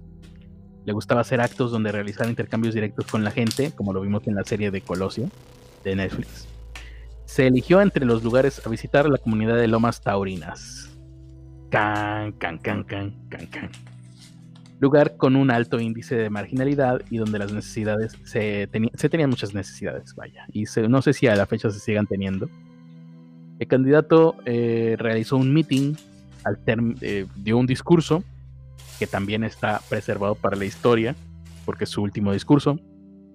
Al terminar, intentó atravesar a pie en medio de la multitud que se remolinaba ahí, pues estaban ahí, había una aglomeración de gente y él intentaba pasar eh, para llegar hasta su vehículo e, irse. El dispositivo, de, aquí un punto importante de la historia es el dispositivo de seguridad, ¿no? No fue eficaz. Entre empujones de la gente, el ruido de las personas, salió entre la multitud un brazo empuñando una pistola, eh, colocó, casi, casi coloca la pistola en su sien, dispara, balazo en la cabeza del candidato, a quemar ropa. Aquí está lo interesante del asunto, porque casi de la misma manera que JFK, ¿no? que no se sabe bien a cierta, a cierta cuántos disparos hubo, cuántos tiradores, porque si lo analizas de cierta manera, depende de lo que quieras encontrar, ¿no? Si lo analizas de cierta manera, el caso de JFK, dices, ok, pudo haber sido un tirador, el mejor tirador del mundo, pudo haber sido. O tendrían que haber sido varios tiradores, o tendría que haber sido tantas cantidades de balas, ¿no? Tendría que haber sido dos balas, tres balas, luego hay otra bala que se encuentra quién sabe dónde. Aquí igual, porque todos vemos el disparo donde eh, que, que, le dan en la sien a Luis Donaldo Colosio pero no vemos el siguiente disparo. ¿En qué momento sucede? Mientras Luis Donaldo Conocio cae abatido, se escucha otro disparo que le impacta en el costado. Pero es el costado contrario al que le dieron el balazo en la sien. Si le dan el balazo en la parte derecha, el balazo en el costado es en la parte izquierda. Hay ahí una, un teorías casi ridículas de que al momento en el que recibe el disparo, Colosio da un giro de 180 grados. Que incluso queriendo hacer, si lo quisieras hacer a propósito, incluso te sería difícil porque se supone que él estaba rodeado de personas. No hay manera en la que tengas oportunidad de dar un giro. Hay personas, hay quien dice que al momento de darle el disparo, inmediatamente le dispara ¿no? También en el piso, estando en el piso. Em, con lo cual, pues ni siquiera tendrías tiempo de, apuntar. Es como en el caso de Lee Harvey Oswald. Son dos disparos en, no creo que en 8 segundos o 6 segundos. En el caso de JFK dicen, pues apenas si te da tiempo de cortar cartucho y volver a apuntar, porque mm, no es tan sencillo. Eh, en este caso se planteó siempre la teoría de un segundo tirador, pero ¿en qué momento? Algunos dicen mientras estaba en el piso, le disparó a Burto, cae y le dispara a alguien del otro lado. Tiene que ser del otro lado, porque creo, no estoy muy seguro, eh, Colosio queda boca abajo, pero aquí hay otra cuestión. Y aquí, la verdad, voy a hablar de, de memoria porque no preparé ni madres pero recuerdo el testimonio de alguien, y no me acuerdo el nombre de la persona, pero recuerdo el testimonio de, ah, seguramente buscándolo lo se encuentra, que alguien dijo, no, mientras iba cayendo yo lo agarré. Pero si mientras iba cayendo alguien lo agarró, lo sujetó, pues tendría que haber visto el disparo. No decía que hubiera visto un segundo disparo. O tendrían que haberle dado a esta, persona porque lo, agarró. Ah, y otra cosa, si alguien lo agarró mientras iba cayendo Colosio, no podría haber dado ese giro que decían algunas veces que dio. Un giro de 180 grados. está medio confuso. Otros eh, sitúan el disparo, el segundo disparo, ya cuando lo están trasladando a la camioneta, que también se me hace muy difícil, porque ya en ese momento ya lo iban cargando, ¿no? Tendría que haber sido su propia escolta quien le disparara. En fin. El caso es que sucede que tiene dos disparos. Le disparan en la 100 y en el piso resulta con dos disparos. Eh, el candidato fue trasladado a una clínica de salud cercana mientras agentes de seguridad vestidos de civil aprendieron a dos sospechosos. Vamos aquí a hacer una pausa y vamos a ver directamente las informaciones del momento de la época. Incluso si ustedes son morbosos como yo, porque, ay Dios mío, ¿por qué me habrás hecho tan morboso? Todavía se guardan por ahí. Eh, hay un archivo a disposición de todo mundo en una página de internet que no me acuerdo cómo es, pero si ustedes googlean archivo caso Colosio seguramente llegarán ahí. En donde hay links que creo que están alojados en Evox de las grabaciones de la policía mientras estaba sucediendo eso ahí de ah, no mames, es Colosio, ese tipo de cosas. Muy apenas se entienden, pero sabiendo de antemano lo que estás escuchando dices, ah, está interesante, vamos a, comer palomitas mientras lo escuchamos. Vamos a la redacción de la jornada. Eh, vamos a ver dónde quedó aquí, ya se me movió. Después de esto, bueno, después de esto vendría lo de Cedillo, ¿no? Pero eso vamos a verlo un poquito más adelante. Vamos al momento de. De 23 de noviembre, no, es que aquí tengo el archivo de la jornada. Ah, más o menos por aquí. Colosio, 7 de marzo del 94. Esto fue publicado en, en la jornada. Titulaban Planea Colosio independizar al PRI. Eh, esto es uh, un día después del histórico eh, em, discurso que da en el Monumento de la Revolución. Y decían los puntos principales de la nota. Propone abrir los comicios a visitantes internacionales. que hubieran sido para los del año 2000. Para todo esto. pasaron los tiempos, dicen, de un partido que no necesitaba grandes esfuerzos para ganar el PRI estaba necesitando grandes esfuerzos para ganar en ese momento. Em, un presidencialismo sujeto a los límites constitucionales. Luis Donaldo Colosio afirmó ayer que la competencia política de hoy es la oportunidad del PRI para convertir nuestra gran fuerza en independencia con respecto al gobierno. Propuso abrir las elecciones a la observación de visitantes internacionales, externó su apoyo a las reformas comiciales que procedan a partir de consensos y aspira, dijo, ampliar la autonomía y la imparcialidad de los órganos, organismos electorales. Sucede su asesinato. Y el 30 de marzo del 94, eh, ahorita vamos a regresar otra vez, nos quedamos en que le dispararon, fue trasladado a la, a la clínica, sucede, todo el país estuvo ese, esa noche ahí en vilo, todavía se conserva casi íntegra la transmisión de Televisa de Jacobo Sabludowski. Si quieren pasarse unas dos, tres horas, no me acuerdo cuánto dura, de sano esparcimiento, ahí lo pueden encontrar en, en el archivo de Noticieros Televisa. Eh, Cedillo asume el 30 de marzo del 94 eh, y dice, no iniciaremos una campaña, la continuaremos. Va a continuar el programa de Colosio.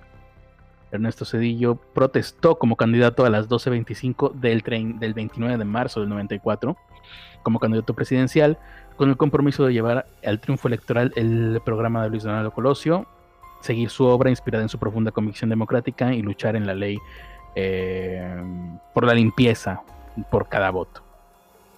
Qué irónico sería que más de 10 años después se estarían cantando voto por voto, casilla por casilla, ¿no? Sí.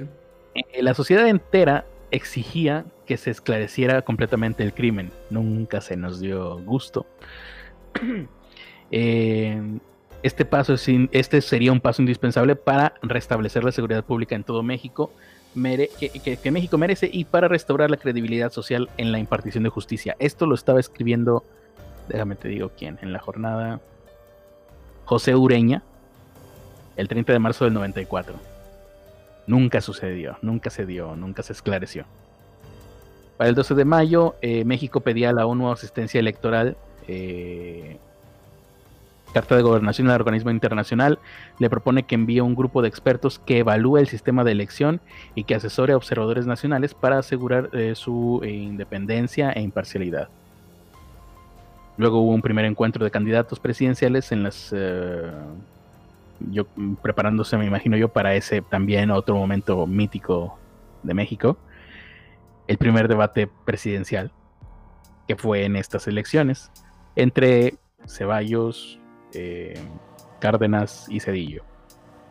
Y seguramente alguien más, pero no lo recuerdo. Em, y bueno, en el debate ganó Diego, ganó el jefe Diego. Aquí estoy viendo 13 de mayo del 94. Millones siguieron la transmisión por radio y televisión. Cedillo volvió a crecer económicamente para combatir la pobreza. Ah, no, propuso, prometió volver a crecer económicamente para combatir la pobreza porque es un, eh, ¿cómo se llama? Tecnócrata, obviamente. Todos lo supimos qué pasó.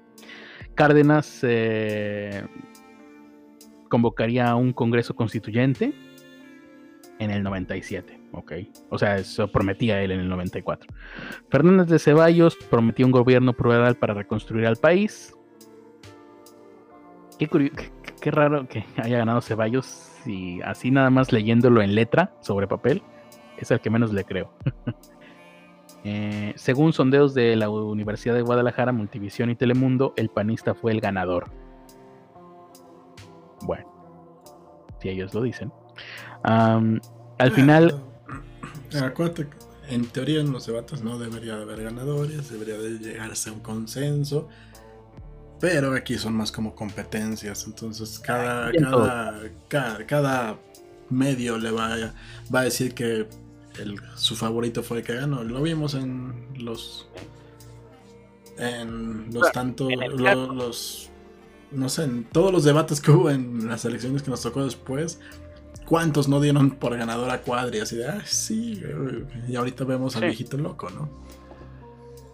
Sí, en este caso, por haber sido el primer debate en la historia de México, pues sí, sí hubo un. Sí se nota. Pueden visitar los videos porque por alguna razón Diego Fernández de Ceballos eh, pues hablaba con contundencia. Y te digo, estas son sondeos de la Universidad de Guadalajara, Multivisión y Telemundo, o sea, no es ni siquiera es Televisa, vamos. Eh, y ni siquiera era el candidato principal, el, oficial, me, refiero. El oficial era Cedillo. Pero a todo el mundo, yo me recuerdo incluso en aquel entonces, que al día siguiente una, una caricatura, un cartón político que se me quedó muy grabado, fue alguien que... No me acuerdo qué caricaturista habrá sido, pero dibujó a los... Eh, a los candidatos ahí en el en sus mm, ¿cómo se llaman? los atriles pero a Diego Fernández de Ceballos lo dibujaba como lobo, como una bestia y que había arrasado con todos que no está tan lejos ni de la verdad ni, de cómo sucedió en cuanto a discurso ni de su aspecto físico. Pero bueno, eh, vamos ahora sí a regresar. Ya vimos, al final ganó Cedillo. Ya lo saben. Si no lo saben, les aviso. Uy, qué sorpresa. Qué sorpresa. Pero regresemos a Lomas Tabrinas, porque nos quedamos ahí. Y les había dicho, esto es, eh, era más bien eh, para situarnos por si alguien no, había nacido en aquel entonces. Ahora regresamos a las taurinas. Nos quedamos en que habían eh, aprendido al principal sospechoso, lo presentaron ante las autoridades, pero hubo otro. De hecho, hubo otros, pero los principales fueron dos. Dos hombres, uno de 23 años y otro de 46 posibles agresores. Esto es redacción del de ese momento, 24 de marzo del 94. La jornada. Con apego al derecho, habremos de resolver el caso, dice Diego Valadez, que creo que se murió, creo, que lo mataron. Cuando avance la investigación se establecerá el móvil del atentado, dijo en Tijuana el procurador em, Diego Valadez. Es el, el, procurador, creo recordar. Si mi memoria y la serie de con el asesinato de Colosio de Netflix no me fallan.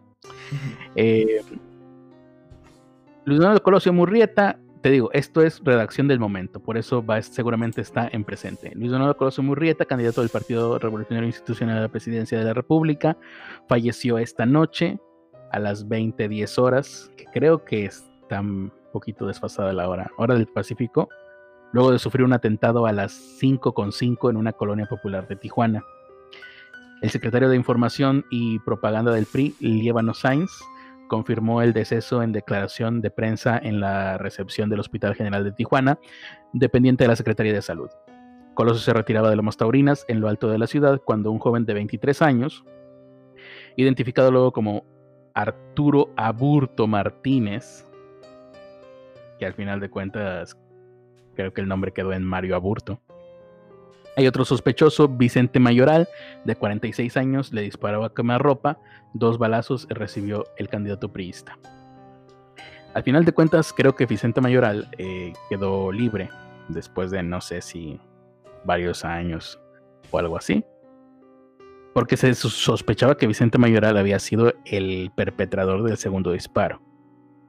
A la fecha no queda muy claro, o bueno, por lo menos a la opinión pública nunca nos quedó muy claro. A lo mejor si te avientas las 20.000 páginas de la investigación, puede que te quede claro, quién sabe. Tampoco vamos a hacer eso, no queremos quedarnos locos.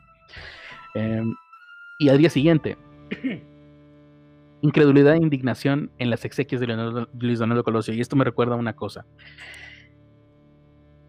Es que de verdad era muy, muy increíble que hubiera sucedido eso. Nadie se lo estaba creyendo. Yo era muy pequeño, pero ya revisando históricamente la hemeroteca, todas las, grabaciones que se rescatan para YouTube, para Internet, de los noticieros de la época, hay incluso un video, un clip de video por ahí del quien en aquel momento era gobernador, que creo que era Sócrates Rizo eh, García, el gobernador de Monterrey, de Nuevo León, que en aquel momento lo entrevistan para una televisora local. Y en el momento, como antes no había Twitter ni nada, le dicen, señor gobernador, nos acaban de llegar un cable de que oficialmente em, el vocero del PRI está diciendo que falleció. Y el, gobernador dice, pues en caso de que se comprobara, sería muy terrible, ¿no? Sería... Sí, bueno, le estamos diciendo, gobernador, que en este, en este momento nos lo están comprobando. Bueno, pues qué terrible sería, ¿no? Si llegara a ser cierto, ¿no? Creo que se lo tienen que repetir como tres veces para que entienda. Y la verdad es que sí estaba, porque era, era inédito, nunca había sucedido en la historia moderna, ¿no? Una enorme cantidad de muertes, eh, pero eh, en épocas pre-revolucionarias, revolucionarias y post-revolucionarias. Sin embargo, grabado en, en video, aunque fuera... Mm, eh, ¿cómo, era el sistema de qué época? El Umatic. Aunque fuera en video Umatic, pues ya, ya. Era e, e, e, era eh, vaya, no, no, fue como documentado como en el caso de, de JFK, que, que, era celuloide, estaba un poquito más un poquito más presa, y luego ya con las em, las restauraciones que se hicieron en HD posteriormente a la filmación del asesinato de Kennedy son increíbles. Pero acá, pues bueno, nuestro eh, dentro de nuestras posibilidades también quedó grabado el, asesinato de Colosio. Y regresando a las, a las redacciones de aquel, de aquel momento, consignó el homicidio de Colosio. Oye, ¿no crees que por alguien por su parte pueda hacer ese tipo de restauraciones? Yo eh, yo creo que tiene que suceder, pero ya no va a tener ningún valor de investigación, como si lo pudo haber tenido la restauración de JFK. Bueno, que tampoco lo tuvo, pero la restauración, no sé si hubo una posterior, pero yo me quedé en la del 2006. Y con la tecnología del 2006 no tengo ni idea de cómo lo habrán hecho. Una restauración para las imágenes que estábamos acostumbrados de ver del asesinato de JFK. Luego en el 2006 sale el video en HD.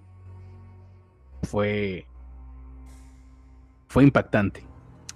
Yo creo que va a suceder la restauración de Colosio. el problema con el Colosio es que no hay celuloide con el cual trabajar. Por eso te decía ahorita, era en sistema Jumatic, creo que se llamaba el sistema de video de aquella época Hay videos en HD y esto no sé si lo comentábamos al aire, pero hace como un año o dos años recuerdo que yo me encontré unos videos en HD de Colosio, de sus discursos, unos cuantos días. Curiosamente son de aquí, de Monterrey, en Fundidora. Alguien le tomó video con una cámara HD de aquella época, que desconozco por completo cómo habrán sido. Y creo que te los compartí, Ernesto. Parecía que alguien había viajado en el tiempo, se había llevado un iPhone y había grabado a Colosio en video con el iPhone. No sé si lo recuerdes. Creo que sí.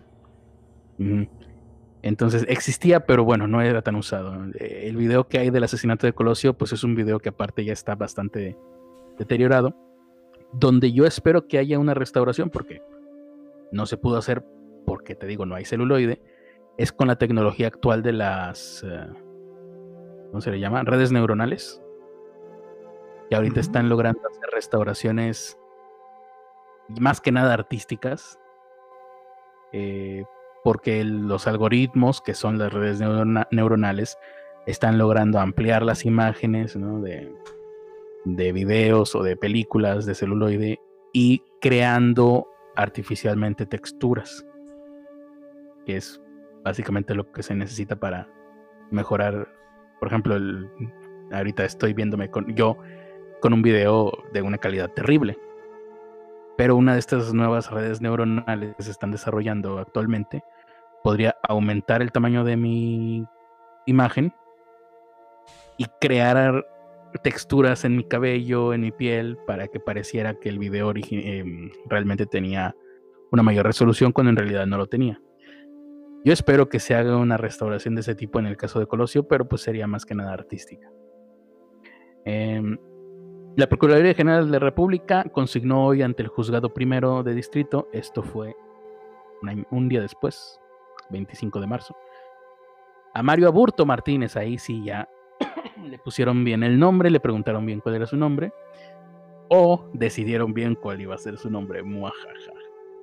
El homicidio de Luis Donaldo Colosio por los delitos de homicidio calificado con premeditación, alevosía y ventajosía y portación de arma de fuego sin licencia. Aburto fue trasladado al penal de Almoloya, que a partir de ahí creo que fue que se hizo famoso el penal de Almoloya. Eh, porque creo que todavía... Sí, no, todavía no se hacía famoso, todavía no llegaba ahí el Chapo. Así que... No, creo que cuando se volvió más, más famoso fue con el Mocharejas. Los Arismendi. Ah, creo que sí, tienes, sí, creo que tienes razón. ¿Todavía sigue vivo Arismendi? Sí, ¿no? Supongo que sí. Ya no Habría que hacer un programa de eso también. Habría que hacer un programa de todos los casos de los noventas. Eh, el 13 de julio del 94, no se tardaron demasiado. Eh, se descartó la hipótesis de la acción concertada. Otra frase que se volvió famosa en aquella época, ¿no? La acción concertada. El subprocurador basó su dictamen en, escritos del homicida confeso de Colosio. Y ahí hay un punto bastante interesante que yo creo que no nos daría para eso. aquí, aquí hay información, pero creo que nos la vamos a tener que, a lo mejor mañana, no sé, u otro día, sobre los escritos de Mario Aburto. El subprocurador especial para el caso, eh, Miguel Montes García, que hubo como cuatro pero este fue el primero, señaló que el único autor material e intelectual del asesinato del candidato priista a la presidencia de la República fue Mario Aburto Martínez, con lo cual se descartaba la hipótesis de la acción concertada con base en textos escritos de puño y letra del asesino confeso en, un llamado libro de actas, que era una libreta que tenía Mario Aburto, no, no era o sea, era un libro de actas, pero que él utilizaba como del diario personal. También hubieron testimonios de varios, de varios testigos, no podía ser de otra manera, peritajes, y Montes García concluyó que fue Mario Aburto quien premeditó el crimen y lo cometió por una motivación personal, política, pero personal, o sea, no sin obedecer órdenes de nadie. Nadie le creyó esto, nadie creyó esto en México. ¿eh? Aún así fue sentenciado en 1 de noviembre del 94 a 42 años de prisión el homicidio de Colosio. La PGR, esto es redacción del momento, Díaz de León. Eh, ¿Cómo que es esto? Díaz de León. Eh, ah, bueno, Mario Aburto, asesino confeso de Luis Donaldo Colosio, fue sentenciado ayer a 42 años de prisión por los delitos de homicidio calificado con premeditación y alevosía, así como por la aportación de arma de fuego sin licencia, que ya a final de cuentas creo que era lo menos eh, trascendente. El penalista Juan Velázquez, representante de la señora Diana Laura Riojas, viuda de Colosio, que en aquel entonces todavía estaba viva, manifestó su conformidad con el fallo por considerar que está apegado a la ley y chirrin chin chin se cerró el caso. Claro, siguió durante mucho tiempo más hablándose de esto, pero para fines prácticos el caso fue cerrado. Eh, vamos a, regresar eh, al momento. Eh, bueno, no al momento, sino a, a regresar al momento. Vamos a ver más o menos cómo era en aquel momento el ambiente. Mataron a Colosio, salió Cedillo. En las paredes de todo México todavía sigue diciendo Colosio, vota por Colosio, PRI. Eh, todos los panistas haciéndose que la Virgen les hablaba, no fuera a ser que les fueran a empezar a investigar. Todos los periodistas igual, así de, oh no, yo aquí venía nada más pasando, todo chiquito, no puedo. Eh, los que no eran priistas, pues guardando un respetuoso silencio, porque no había redes sociales, que si no, imagínate la madre que se hubiera hecho. Y los priistas, pues, los priistas indignados. Y la gente que votábamos, casi te diría, a pesar de que estoy muy, eh, era muy joven, casi te diría que nos valía madre. Yo en aquel entonces no votaba, pero me refiero a la gente común y corriente, pues estábamos, veíamos la tele, escuchábamos el radio, veíamos que había señoras que hacían marchas del silencio. Pero nada más, no creo que no, no, no se modificaba mucho nuestra vida. Eh, al menos se armó, yo. Se armó la famosa marcha de la paz. Que fue retomada en la película Todo el Poder. Donde mostraron como en medio de la marcha de la paz. Pues te asaltaban, te quitaban, te robaban y todo el desmadre que hubo. Ok. Sí, bueno, y aparte iban muchos de los que marchaban eran delincuentes. Eh, la especulación, las sospechas se encendieron como reguero de pólvora. Estamos hablando de en la política. Mm, y en la sociedad, pero tampoco tanto como ahorita. No sé qué pasaría si ahorita sucediera algo así. No sé. La sociedad, los medios de, los medios de comunicación eh, no reconocían al sospechoso. Decían que se, que se había prendido a uno y se había presentado a otro en televisión distinto. Esto fue una teoría. Yo a la fecha recuerdo los comerciales de, no sé si fue de revista Proceso, de alguna otra revista de la época, pero donde te ponían ahí las diferencias del que habían aprendido y al que habían presentado. Eh, porque lo habían limpiado, lo habían afeitado, les le habían cortado el pelo y pues es que la verdad, casi a cualquiera de nosotros que le hagan todo eso, se ve diferente nada más.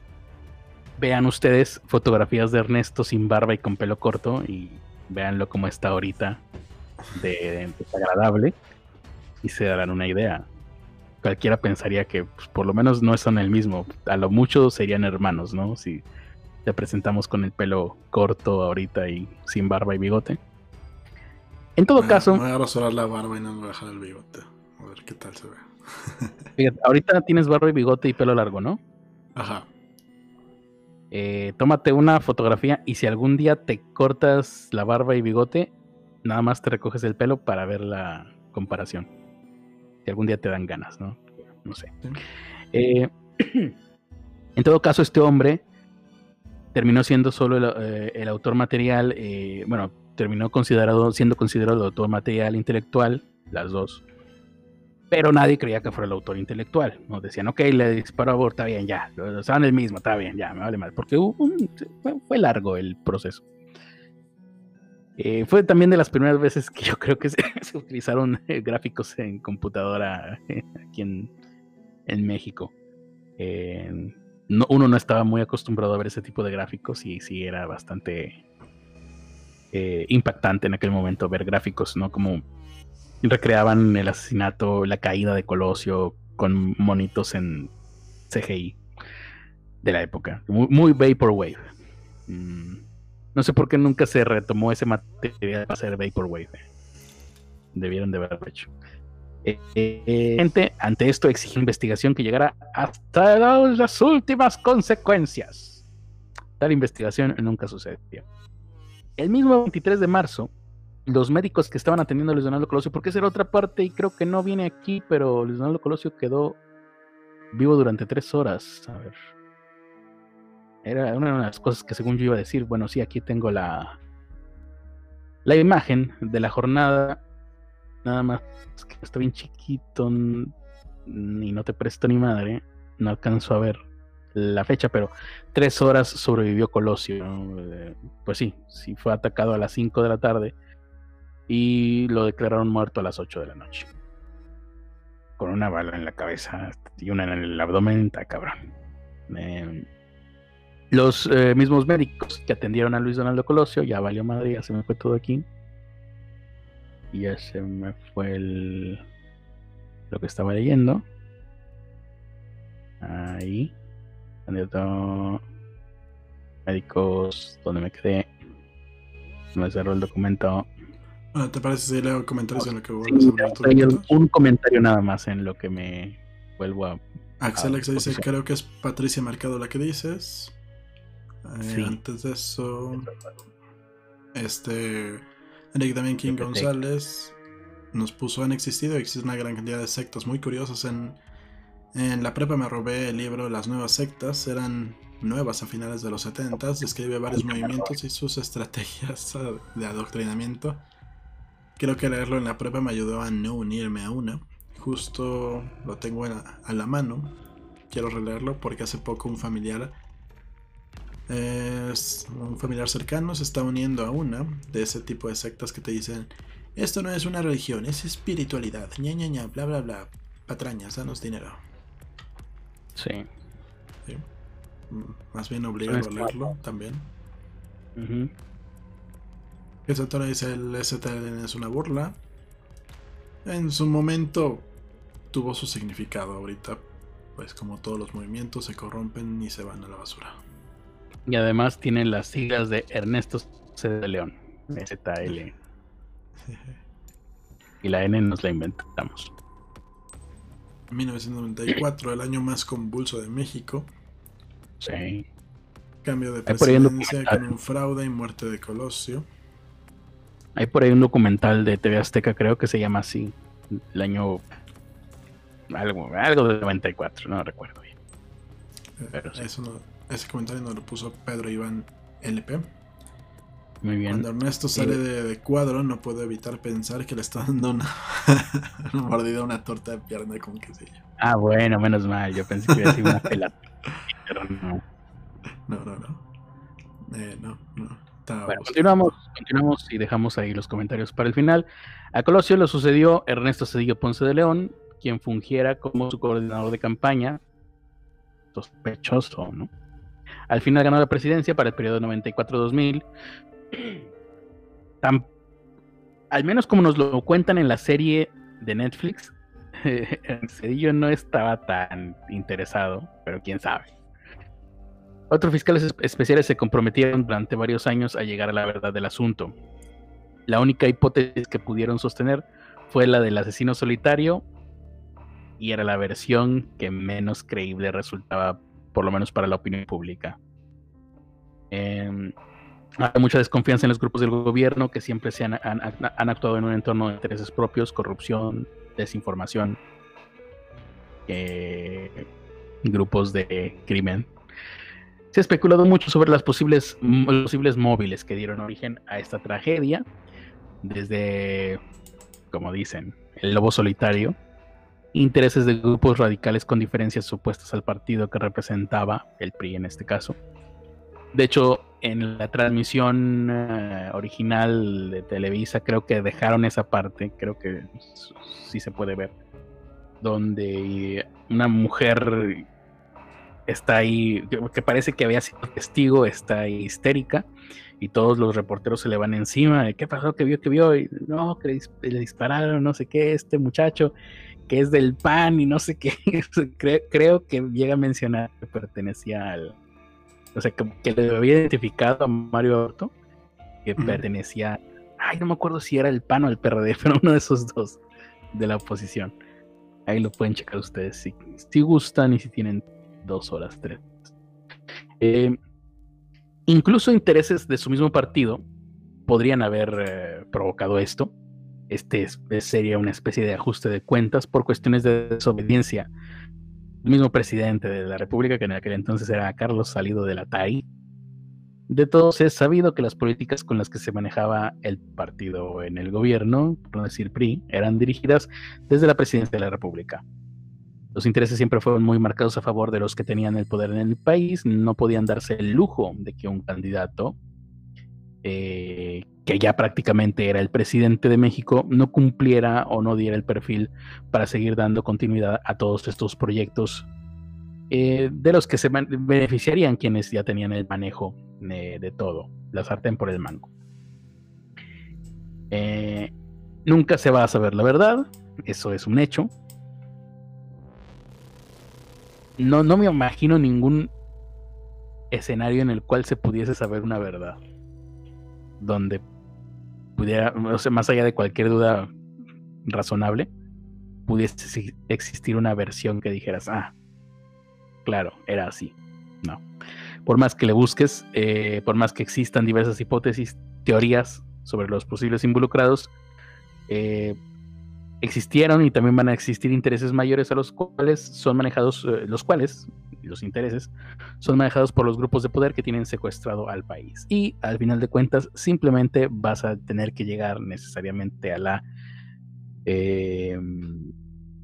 a la, a la conclusión como incluso se ve en, las series que han abordado esto. La película. Hay una película del 2012 con Kate del Castillo. No sé si la viste, Ernesto. Mm, eh, Kate del Castillo. Eh, no me acuerdo cómo se llama, pero sale ahí. El, que interpreta a Colosio es una mezcla de Sergio Goyri con Jesús, Jesús eh, Ocho, el presidente actual de la ANDA bueno, es, mezcla a Jesús Ochoa con Sergio Goyri y sale el protagonista de esa película, creo que se llamaba... Ah, no, no, me voy a acordar, pero bueno. En esta película, con, la conclusión es, fue como en eh, Fuente Ovejuna, lo mataron todos. Creo que es lo máximo que se va a poder concluir en este caso a falta de pruebas o a falta de certezas. Y también a falta de, de, alguien que le quiera ponerle cascabel al gato. Nadie va a querer ponerle cascabel al gato porque en esta misma película, la del asesinato de Colosio de 2012, aunque del Castillo, se ve como a todas las personas que tuvieron algo que ver con esa investigación, las mataron eh, como vacas en rastro. Tal cual. Así, y me refiero porque son las escenas que te muestran en esa película. Así que pues, va, ahí sucedió esto, así va a quedar. Mejor no le muevan, mejor no le buigan. Pero disfrutemos de las piezas de ficción que nos ofrece este, esta tragedia de los noventas.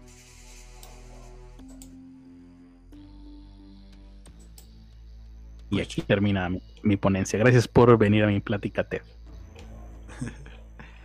Y por fin encontré el archivo que era el original de lo que habla hace rato. Maldita sea. ¿De lo que habla qué? De lo que habla hace rato. Ah, el documento que, tenías pensado leer en lugar de, de tuviste que improvisar como rapero. Sí. Perfecto. Ya lo leeremos otro día. Era emocionante, con Colosio sí íbamos a salir al tercer mundo, chingado. Pero quedó comprobado que si le quieres quitar el poder a la corrupción y a los narcos, pues te matan y ya. Ese, esa es la bendición del que muere demasiado joven. Sí. Siempre la gente se imagina el mejor escenario. La verdad es que seguramente no. Seguramente hubiera sido exactamente igual que con Cedillo. No tenía muchas nadie tenía ni, ni, y sigue sin tener mucho campo de acción, aunque ese es el presidente. Pero pues, ¿no? Es lo mismo cuando asesinan a Selene. No sé si hemos hablado de eso ya aquí, sí, ¿verdad? ¿Alguna vez? Pues todo el mundo, no sé. hemos medio mencionado nada más.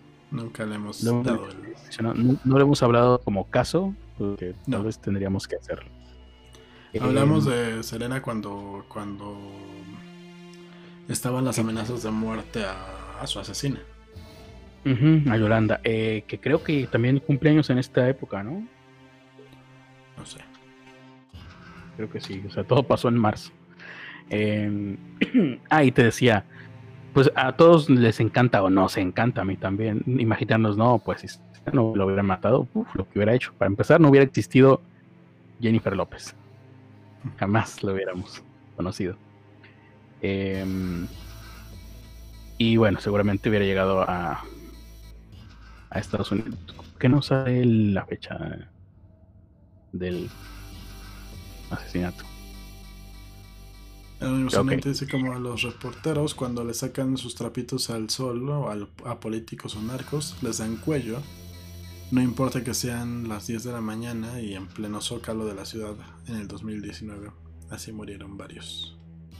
no me acuerdo quién fue. Pero sí, sí, acá también.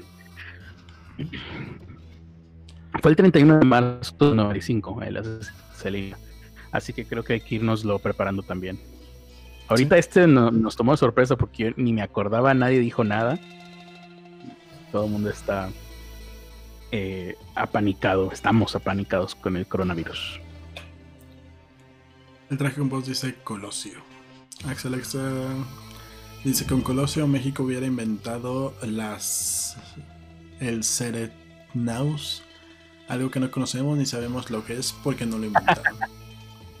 Claro, hubieran creado la fusión en frío y el. ¿Cómo dices que dijo? El Seret Naus. Eser. Seret e, Naus. Seret Naus, ok. Hay que apuntarlo por si algún día alguien lo descubre. Decir, mira. Esto se lo hubiera inventado en México. Y esto, sí. Pero mataron a Colosio. Seret Naus. Todos atentos. ¿Sabes quién, va a sacar? ¿Sabes quién lo va a sacar? Elon Musk. Va a salir, va, va ah, aquí está el Seret Naus. Chin, chin, chin, chin, chin, chin. Y o sea, ladrón de idea. El enemigo me dice, espero que los policías esos no hayan hablado como los polis que detuvieron a Lady 100 pesos, porque entonces sí. valió gorro. Sí, sí, se hacían así. Son policías, no son... No son gente que no sea policía. La Neusamente dice, por cierto, creo que el hijo de Colosio anda en la política en Nuevo León, pero quién... Eh, sí, sí. ¿Quién sabe por qué no creo que, embarrando, creo que ya lo andaban embarrando en un desfalco o algo así. Dice, bueno, está en un partido culero, entonces... Encuentro ciudadano, debería ser uno independiente mejor. Sí, está prácticamente en el hijo del pan. No me acuerdo que, estaba, que ah, estaba... Gente del PRI me llegó a decir que lo estaban preparando para que fuera un gran político, le chingada. Sí. Yo sé, ah, seguramente va a pasar algún día. es diputado. creo que tampoco tuvo tanto interés, ¿no? No, yo creo que sí, pero no por el PRI. O sea, si en el PRI mataron a tu papá, yo creo que te queda ahí un. Ah, no estarías muy cómodo. Ah, pero siendo sinceros, en México todos son el PRI. Hey. Es diputado aquí en el Congreso de Nuevo León. No sé por qué chingados, pero lo es. Sí, Morena es el PRI. El PRD es el PRI. El Bronco es el PRI. El Bronco es el PRI. El PAN son muchos del PRI. Pues sí. Creo que al final de cuentas solamente habrá dos partidos en México, ¿no? PRI y PAN. Y entre ellos se mezclan. Ah, digamos que PRI va desapareciendo, ¿no? Porque, porque ya casi no tenía, no tenía gente el PRI ahorita ya queda Morena, que es el PRI, y el PAN.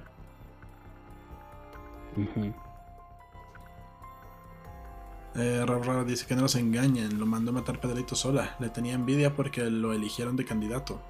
Por eso una persona tan preparada y con tanto poder en el gobierno terminó en la telefarándula. Creo que me encontré una foto. Me encontré una foto de Nicolás Colosio con este, ¿cómo se llama? Sammy, ¿cómo se llama? Samuel García. Eh, ahora internacionalmente conocido por haber sido el White Sican que salió a decir: Están anotando a toda la gente que se está muriendo, los están anotando como influenza, pero se están muriendo de coronavirus. Por, ahí había una teoría, no sé si es teoría o si fue algo que dijo tal cual Pedrito, de, de cómo terminó refugiándose básicamente en TV Azteca para que no lo mataran. ¿Así? ¿Ah, no creo que haya sido él mismo. ¿Quién sabe? Que haya dicho. Aunque fuera verdad. Por ahí, por ahí lo había escuchado. Mm, pero no me acuerdo bien dónde. Suena posible. Porque coincide, ¿no? ¿Cuándo salió Ventaneando? A ver. Creo que fue en el 94. Básicamente lo salva. La Patti Chapoy le dio su llave de la salvación. Tu 20, chiquitín. 22 de enero de 1996. Un poquito desfasado, pero bueno. Un poquito después. Eh, José Miguel Campos Hernández dice: La culebra, bandas machos, sounds in the background. Y yo grité. ¿No lo pusimos? No, ¿verdad? No, se puede. No, se puede, pero. pero no sé. Cuando. A, lo mejor no todo les pasa, pero cuando menos a mí, cuando de repente la ponen en una fiesta así de la nada, sí, sí, te saca de pedo. o, o, no falta quien sea. a lo mejor ya las nuevas generaciones no, pero creo que en las fiestas que me tocó llegar a escucharla, no faltaba quien dijera así, con esa canción se murió Colosio. Sí. Gran observación, sí. No, es que se vuelve un, eh, pues una especie de meme, aunque todavía no existían. Es como cuando, es como escuchar a Mario Besares decir, ahorita vengo, voy al baño. es un chiste que el güey agarró hasta la fecha creo que lo hace de repente. Ahorita yo voy al baño y todos, ¡No!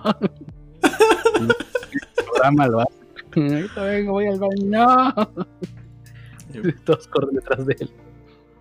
Y por eso recuerden, nunca, nunca acusen a Mario sin pruebas o les van a tirar su programa.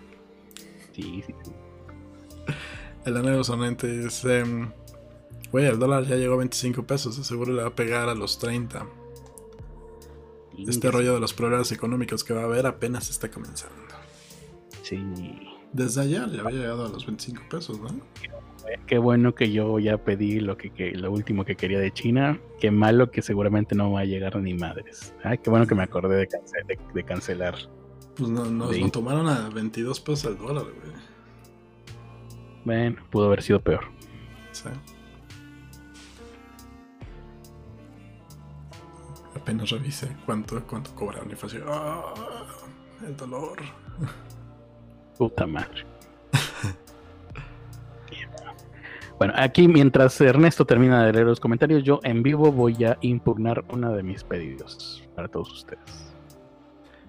Ya se le acabó la pila. Um, había un hilo en Twitter que explicaba cómo Pedro Sola, al ser economista en México, y por eso tuvo que salir de la política cuando fue el asesinato de Colosio o algo así. Es un hilo muy largo. Habrá que leerlo.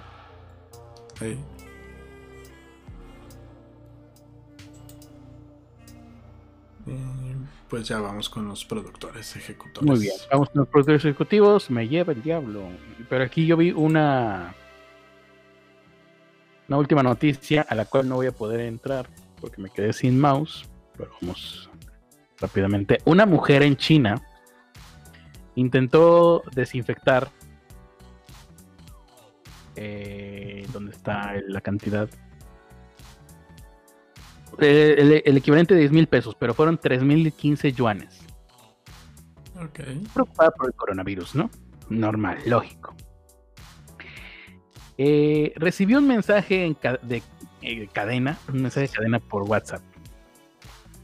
Y que le dijeron, bueno, desinfectalo. Y ella decidió, ¿cómo desinfectarías tú 10 mil pesos, Ernesto, en billetes? No sé, con... Algo, algo seco, ¿no? Algo en seco. Algo en seco, no sé. Más bien sería con algo que se evapora rápidamente, como... Ah, una vaporización. Existen vaporetas, vaporeras, no sé cómo se le llama, que vaporizan, no sé, alcohol creo que se puede vaporizar. Bien. Sí, el alcohol isopropílico o el alcohol normal se evapora muy rápidamente, nada más. Ella eligió el microondas. Sí.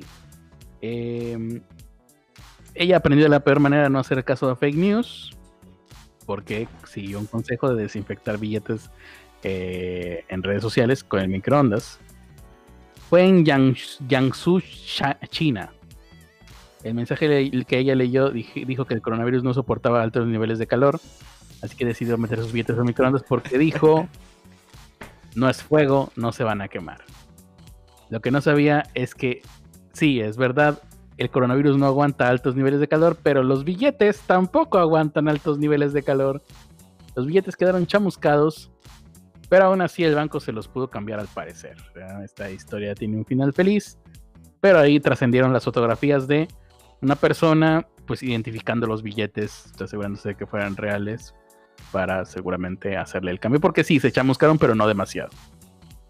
Quedaron, mm, te diría, como un pan tostado, pero que la tostadora ya no, anda tan bien. Así queda. Eran identificables y casi te diría, estaban íntegros todos. O por lo menos los que veo aquí, todos estaban íntegros. Nada más tenían ahí tiznado. Así que bueno, no lo hagan. Si esa cadena de WhatsApp llega a México, que va a llegar, porque todas las cadenas de WhatsApp que hay ahorita respecto al coronavirus vienen del extranjero esa cadena de que el, helicópteros iban a pasar por Iztapalapa o por quién sabe dónde aventando químico. La vi primero en Argentina y luego en, la vi primero creo que fue en España y luego en Argentina y luego ya la vi aquí. A lo mejor es fake news, a lo mejor sería buena idea que lo hicieran, ¿no? No sé si eso ayudaría, pero no lo van a hacer. Otra de que iban a toques de queda, hay fake news de toques de queda en todos los países del mundo. En muy pocos es cierto. En Perú es verdad. Eh, hay toque de queda de 8 a 5 de la mañana, 8 de la noche a 5 de la mañana. En, en Italia creo que ya hay toque de queda. En España creo que lo habrá en poco tiempo. En Argentina se lo están planteando. Y en México no lo descartan. Eh, eso lo escuché hoy eh, pregunta, se lo preguntaron al secretario de salud de Nuevo León. Y dijeron, ¿habrá toque de queda? Eh, no, pero no se descarta. Pero todavía no. Pues mira, yo lo que tengo aquí a la mano y que ahorita que lo, sentí podría servir. Ah, sí, a ver, déjame ahí. ¿Qué me andas? Es una, es una solución antiséptica. Que ¿Ah, básicamente es agua, ¿Mm? poquito sodio y poquitísimo cloro. ¿Sodio y cloro? Sí, bueno, tiene más cosas, pero esos son como los que te lo marca más. ¿Y, qué, y eso qué, eso qué? Explota, pues, ¿no? No, no dice. Pues es una solución antiséptica, normalmente se usa para lavar heridas.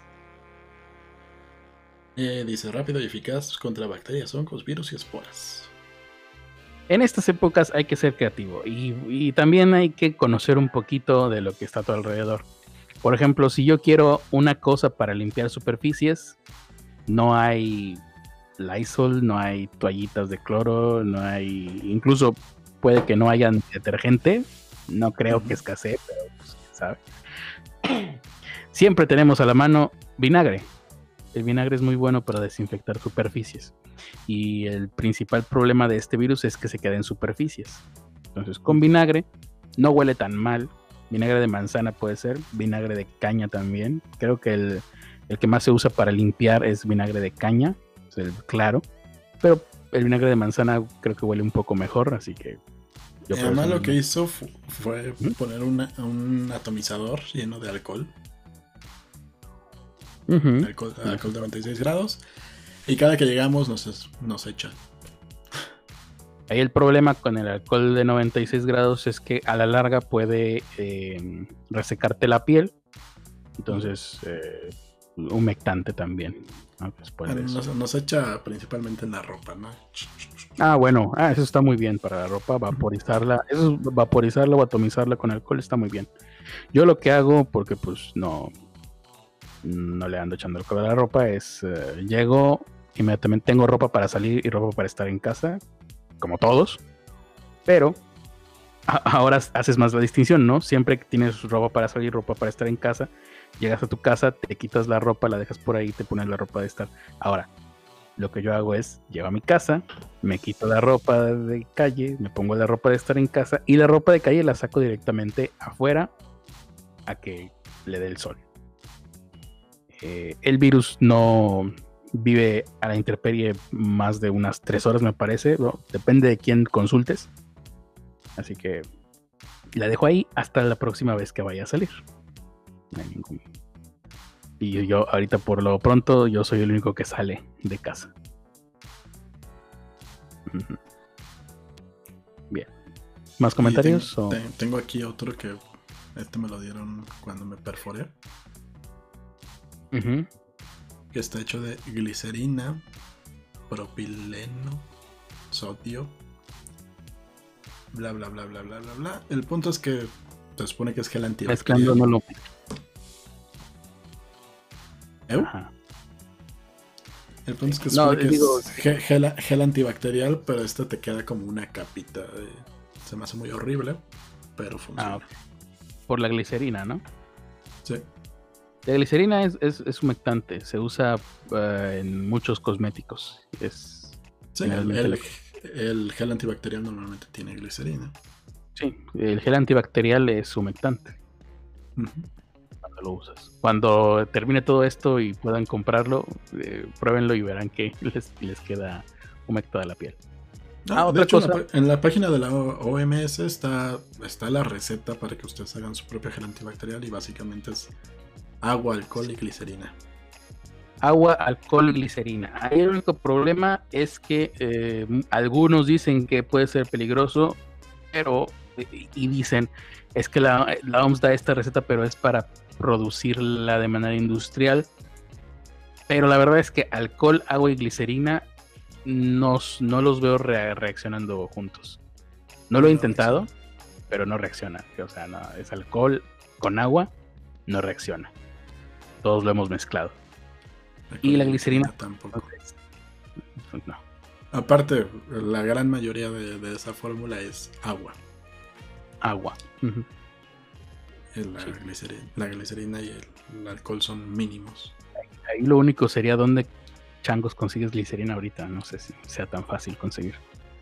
Sí, creo que nadie sabe que que la glicerina sirve para algo más que los viejitos que se la ponen para pues como mascarilla o para las manos, para la resequedad.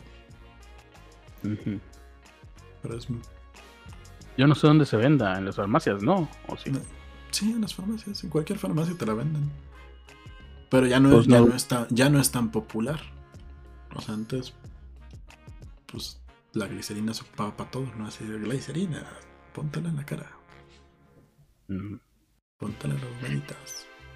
Otra cosa que la gente no ha identificado todavía como antibacteriales son las toallitas para limpiar, toallitas húmedas.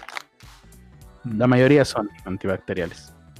Pero em, yo, los uso desde siempre, por eso tengo aquí mi dotación.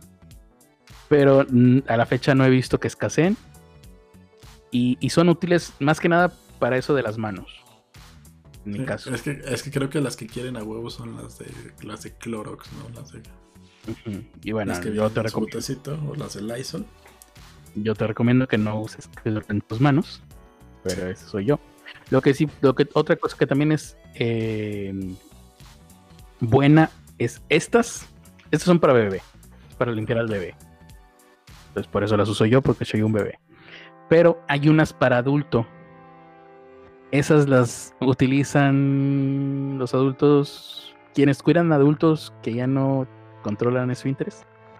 Entonces, lo digo porque están los pañales para adulto en la farmacia y al lado están toallitas como estas para bebé, pero para adulto, tamaño adulto.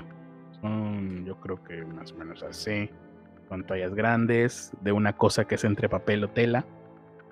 Están húmedas y esas son un poco más antibacteriales que estas. Entonces, estas yo las uso, estas son toallitas húmedas de bebé. cualquier marca, yo prefiero esta marca porque, bueno, Clean Bebé, porque son de papel, hay unas que son de tela y no me gusta. Me limpio mejor, estas son casi como servilletas. Pero las de adultos son muy buenas para cuando mm, tienes que limpiar cosas y resulta que no hay cloro, no hay nada a tu alrededor. Entonces, que llegaste con esto de la calle, limpias todo el coronavirus que tiene. Para que no se enfermen tus abuelitos. Sí, si tienen cosas de madera, pues pueden, pueden comprar aceite de limón. Normalmente el aceite de limón no se ocupa con limones de verdad, se hace con detergente de limón y, aceite. Y aparte que ah. van, les van a brillantar sus, sus muebles, van a quedar limpios.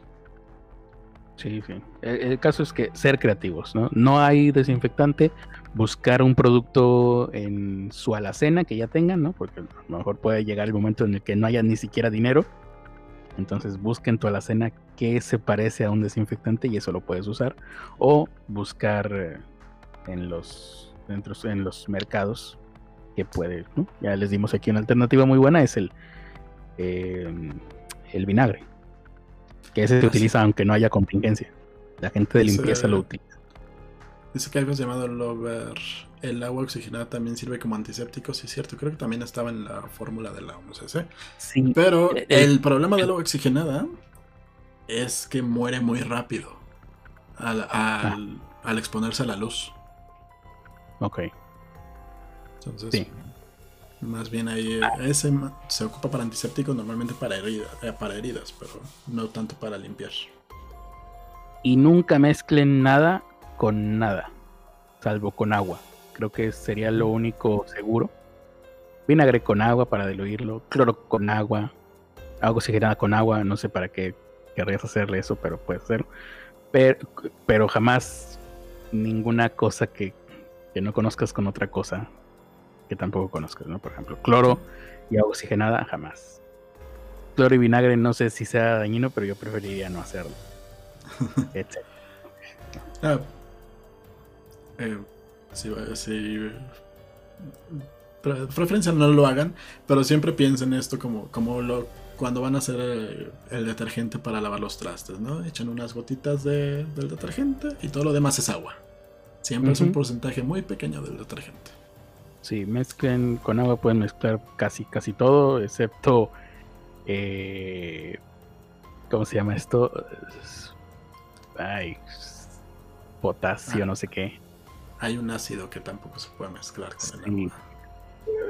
Nitrato de potasio, o sea, nitrato de potasio con agua pues, explota la chingada. hay cosas que incluso con agua pueden reaccionar, a tener reacciones exotérmicas, entonces eh, no mezclen nada sí. recomendación. Solo mezclen lo que ya conozcan.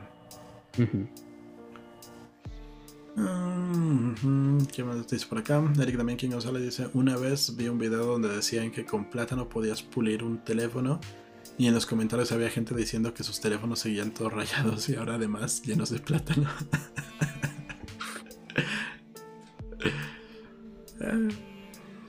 Lo creo. Pues sí. Ahora sí, vamos con los productores. Ahí está el perrito de Casears que se llama Rocket. Todo bonito. Eh, las espalda plana. Eh, me pregunto si habrá una condición que ya se llama espalda plana. o, podemos nominar para que la, espalda plana se convierta en un síndrome de Jesús. Síndrome de Jesús a Ramírez. No, pero espalda plana hay mucha gente en el mundo, no es el único. Sí, pero, pero podemos, ah. podemos aprovecharnos de que no es conocido el síndrome, ¿no? Acuñarlo, sí, sí. Tenemos a, a Carla, que trae sus lentecitos y su mochila roja. Eric Damián King González, que tiene un perrito ahí que se llama Crepe Garnacha.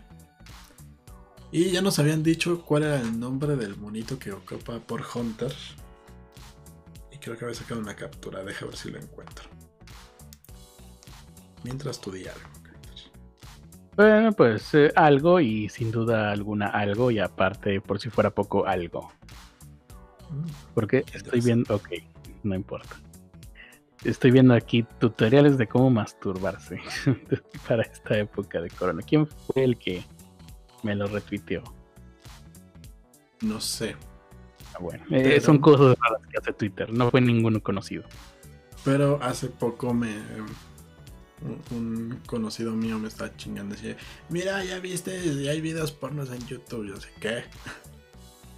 Ah, no, son debería. videos que ponen con título eh, como que te enseña a usar un condón o cosas por el estilo. Ajá. Los suben como. Sigue siendo un video porno porque es un güey en su casa poniéndose un condón. Ah, qué maravilloso, oh, sí, no.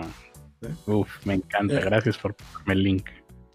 Sí, ching, chinga de comentarios de ahí y yo nomás reportar. Sí, no, eh, si no lo hubieras dicho, eh, el concepto de porno es muy subjetivo. Y el mío no coincide con lo que me acabas de mostrar. De hecho. Bueno, es que él es gay también, entonces a él sí le gustan esas cosas. Ya. Pero, pero sí lo quitaron. sí, sí, sí sirven los reportes y lo quitan. Lo de. El monito que trae por Hunter de portada se llama. Johannes Michael Gustav Exertstrom. Mejor conocido como The Clown. De una banda sueca que se llama Avatar. Y es la única vez que lo voy a decir. Porque está. Ok. Bien. Muy bien. Y tenemos a nuestros productores no ejecutivos. Ah, no, digo, nuestros productores no grado 33. Sí. Sociedad secreta, ¿no? La sociedad secreta de los pobres. Viviana Ramírez, Ricardo Rayas, Katia Antonio, Irlanda Ochoa, Raúl Rao, Daniel Levishvenko, Mario Chazo, Citlari Matías, Bennett Pelayo, Gavisita, Beto González, Iván Esquiel Grande, Akeli Chan, Pablo Martínez y Patricio Rey. Mm, ellos, gracias por su apoyo que eh, en los próximos meses, semanas o meses seguramente será mucho más apreciado todavía. Sí, así que porque se pueden apoyarnos más. Subió el dólar, la crisis que viene, todos desempleados, todo el mundo se va a suicidar, ya lo dijo Donald Trump. Mientras tanto nosotros acá tragando, tragando, como, eh, como dijo AMLO, no sé, no sé qué va a pasar. Estoy viendo aquí a gente que en algunos lugares Em, la iglesia va a pasar dando la comunión por las casas, al parecer. Buenas noticias para todos nosotros los católicos apostólicos románticos. ¿Verdad, Ernesto? Sí, claro. Yo no soy eso. Soy católico, soy Ernesto. Ah. Y esta es mi voz de Ernesto. Doctor Diabetes dice jabón principalmente para desinfectarse, ya, ya que rompe la bicapa lipídica del arrona.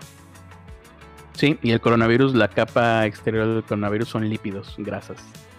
Por eso es tan bueno el jabón y un poquito el.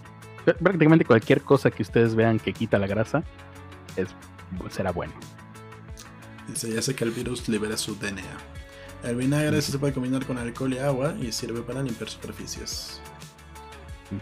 Nada más chequen que, no chequen que no sea abrasivo a la piel, también es otra, o usen guantes.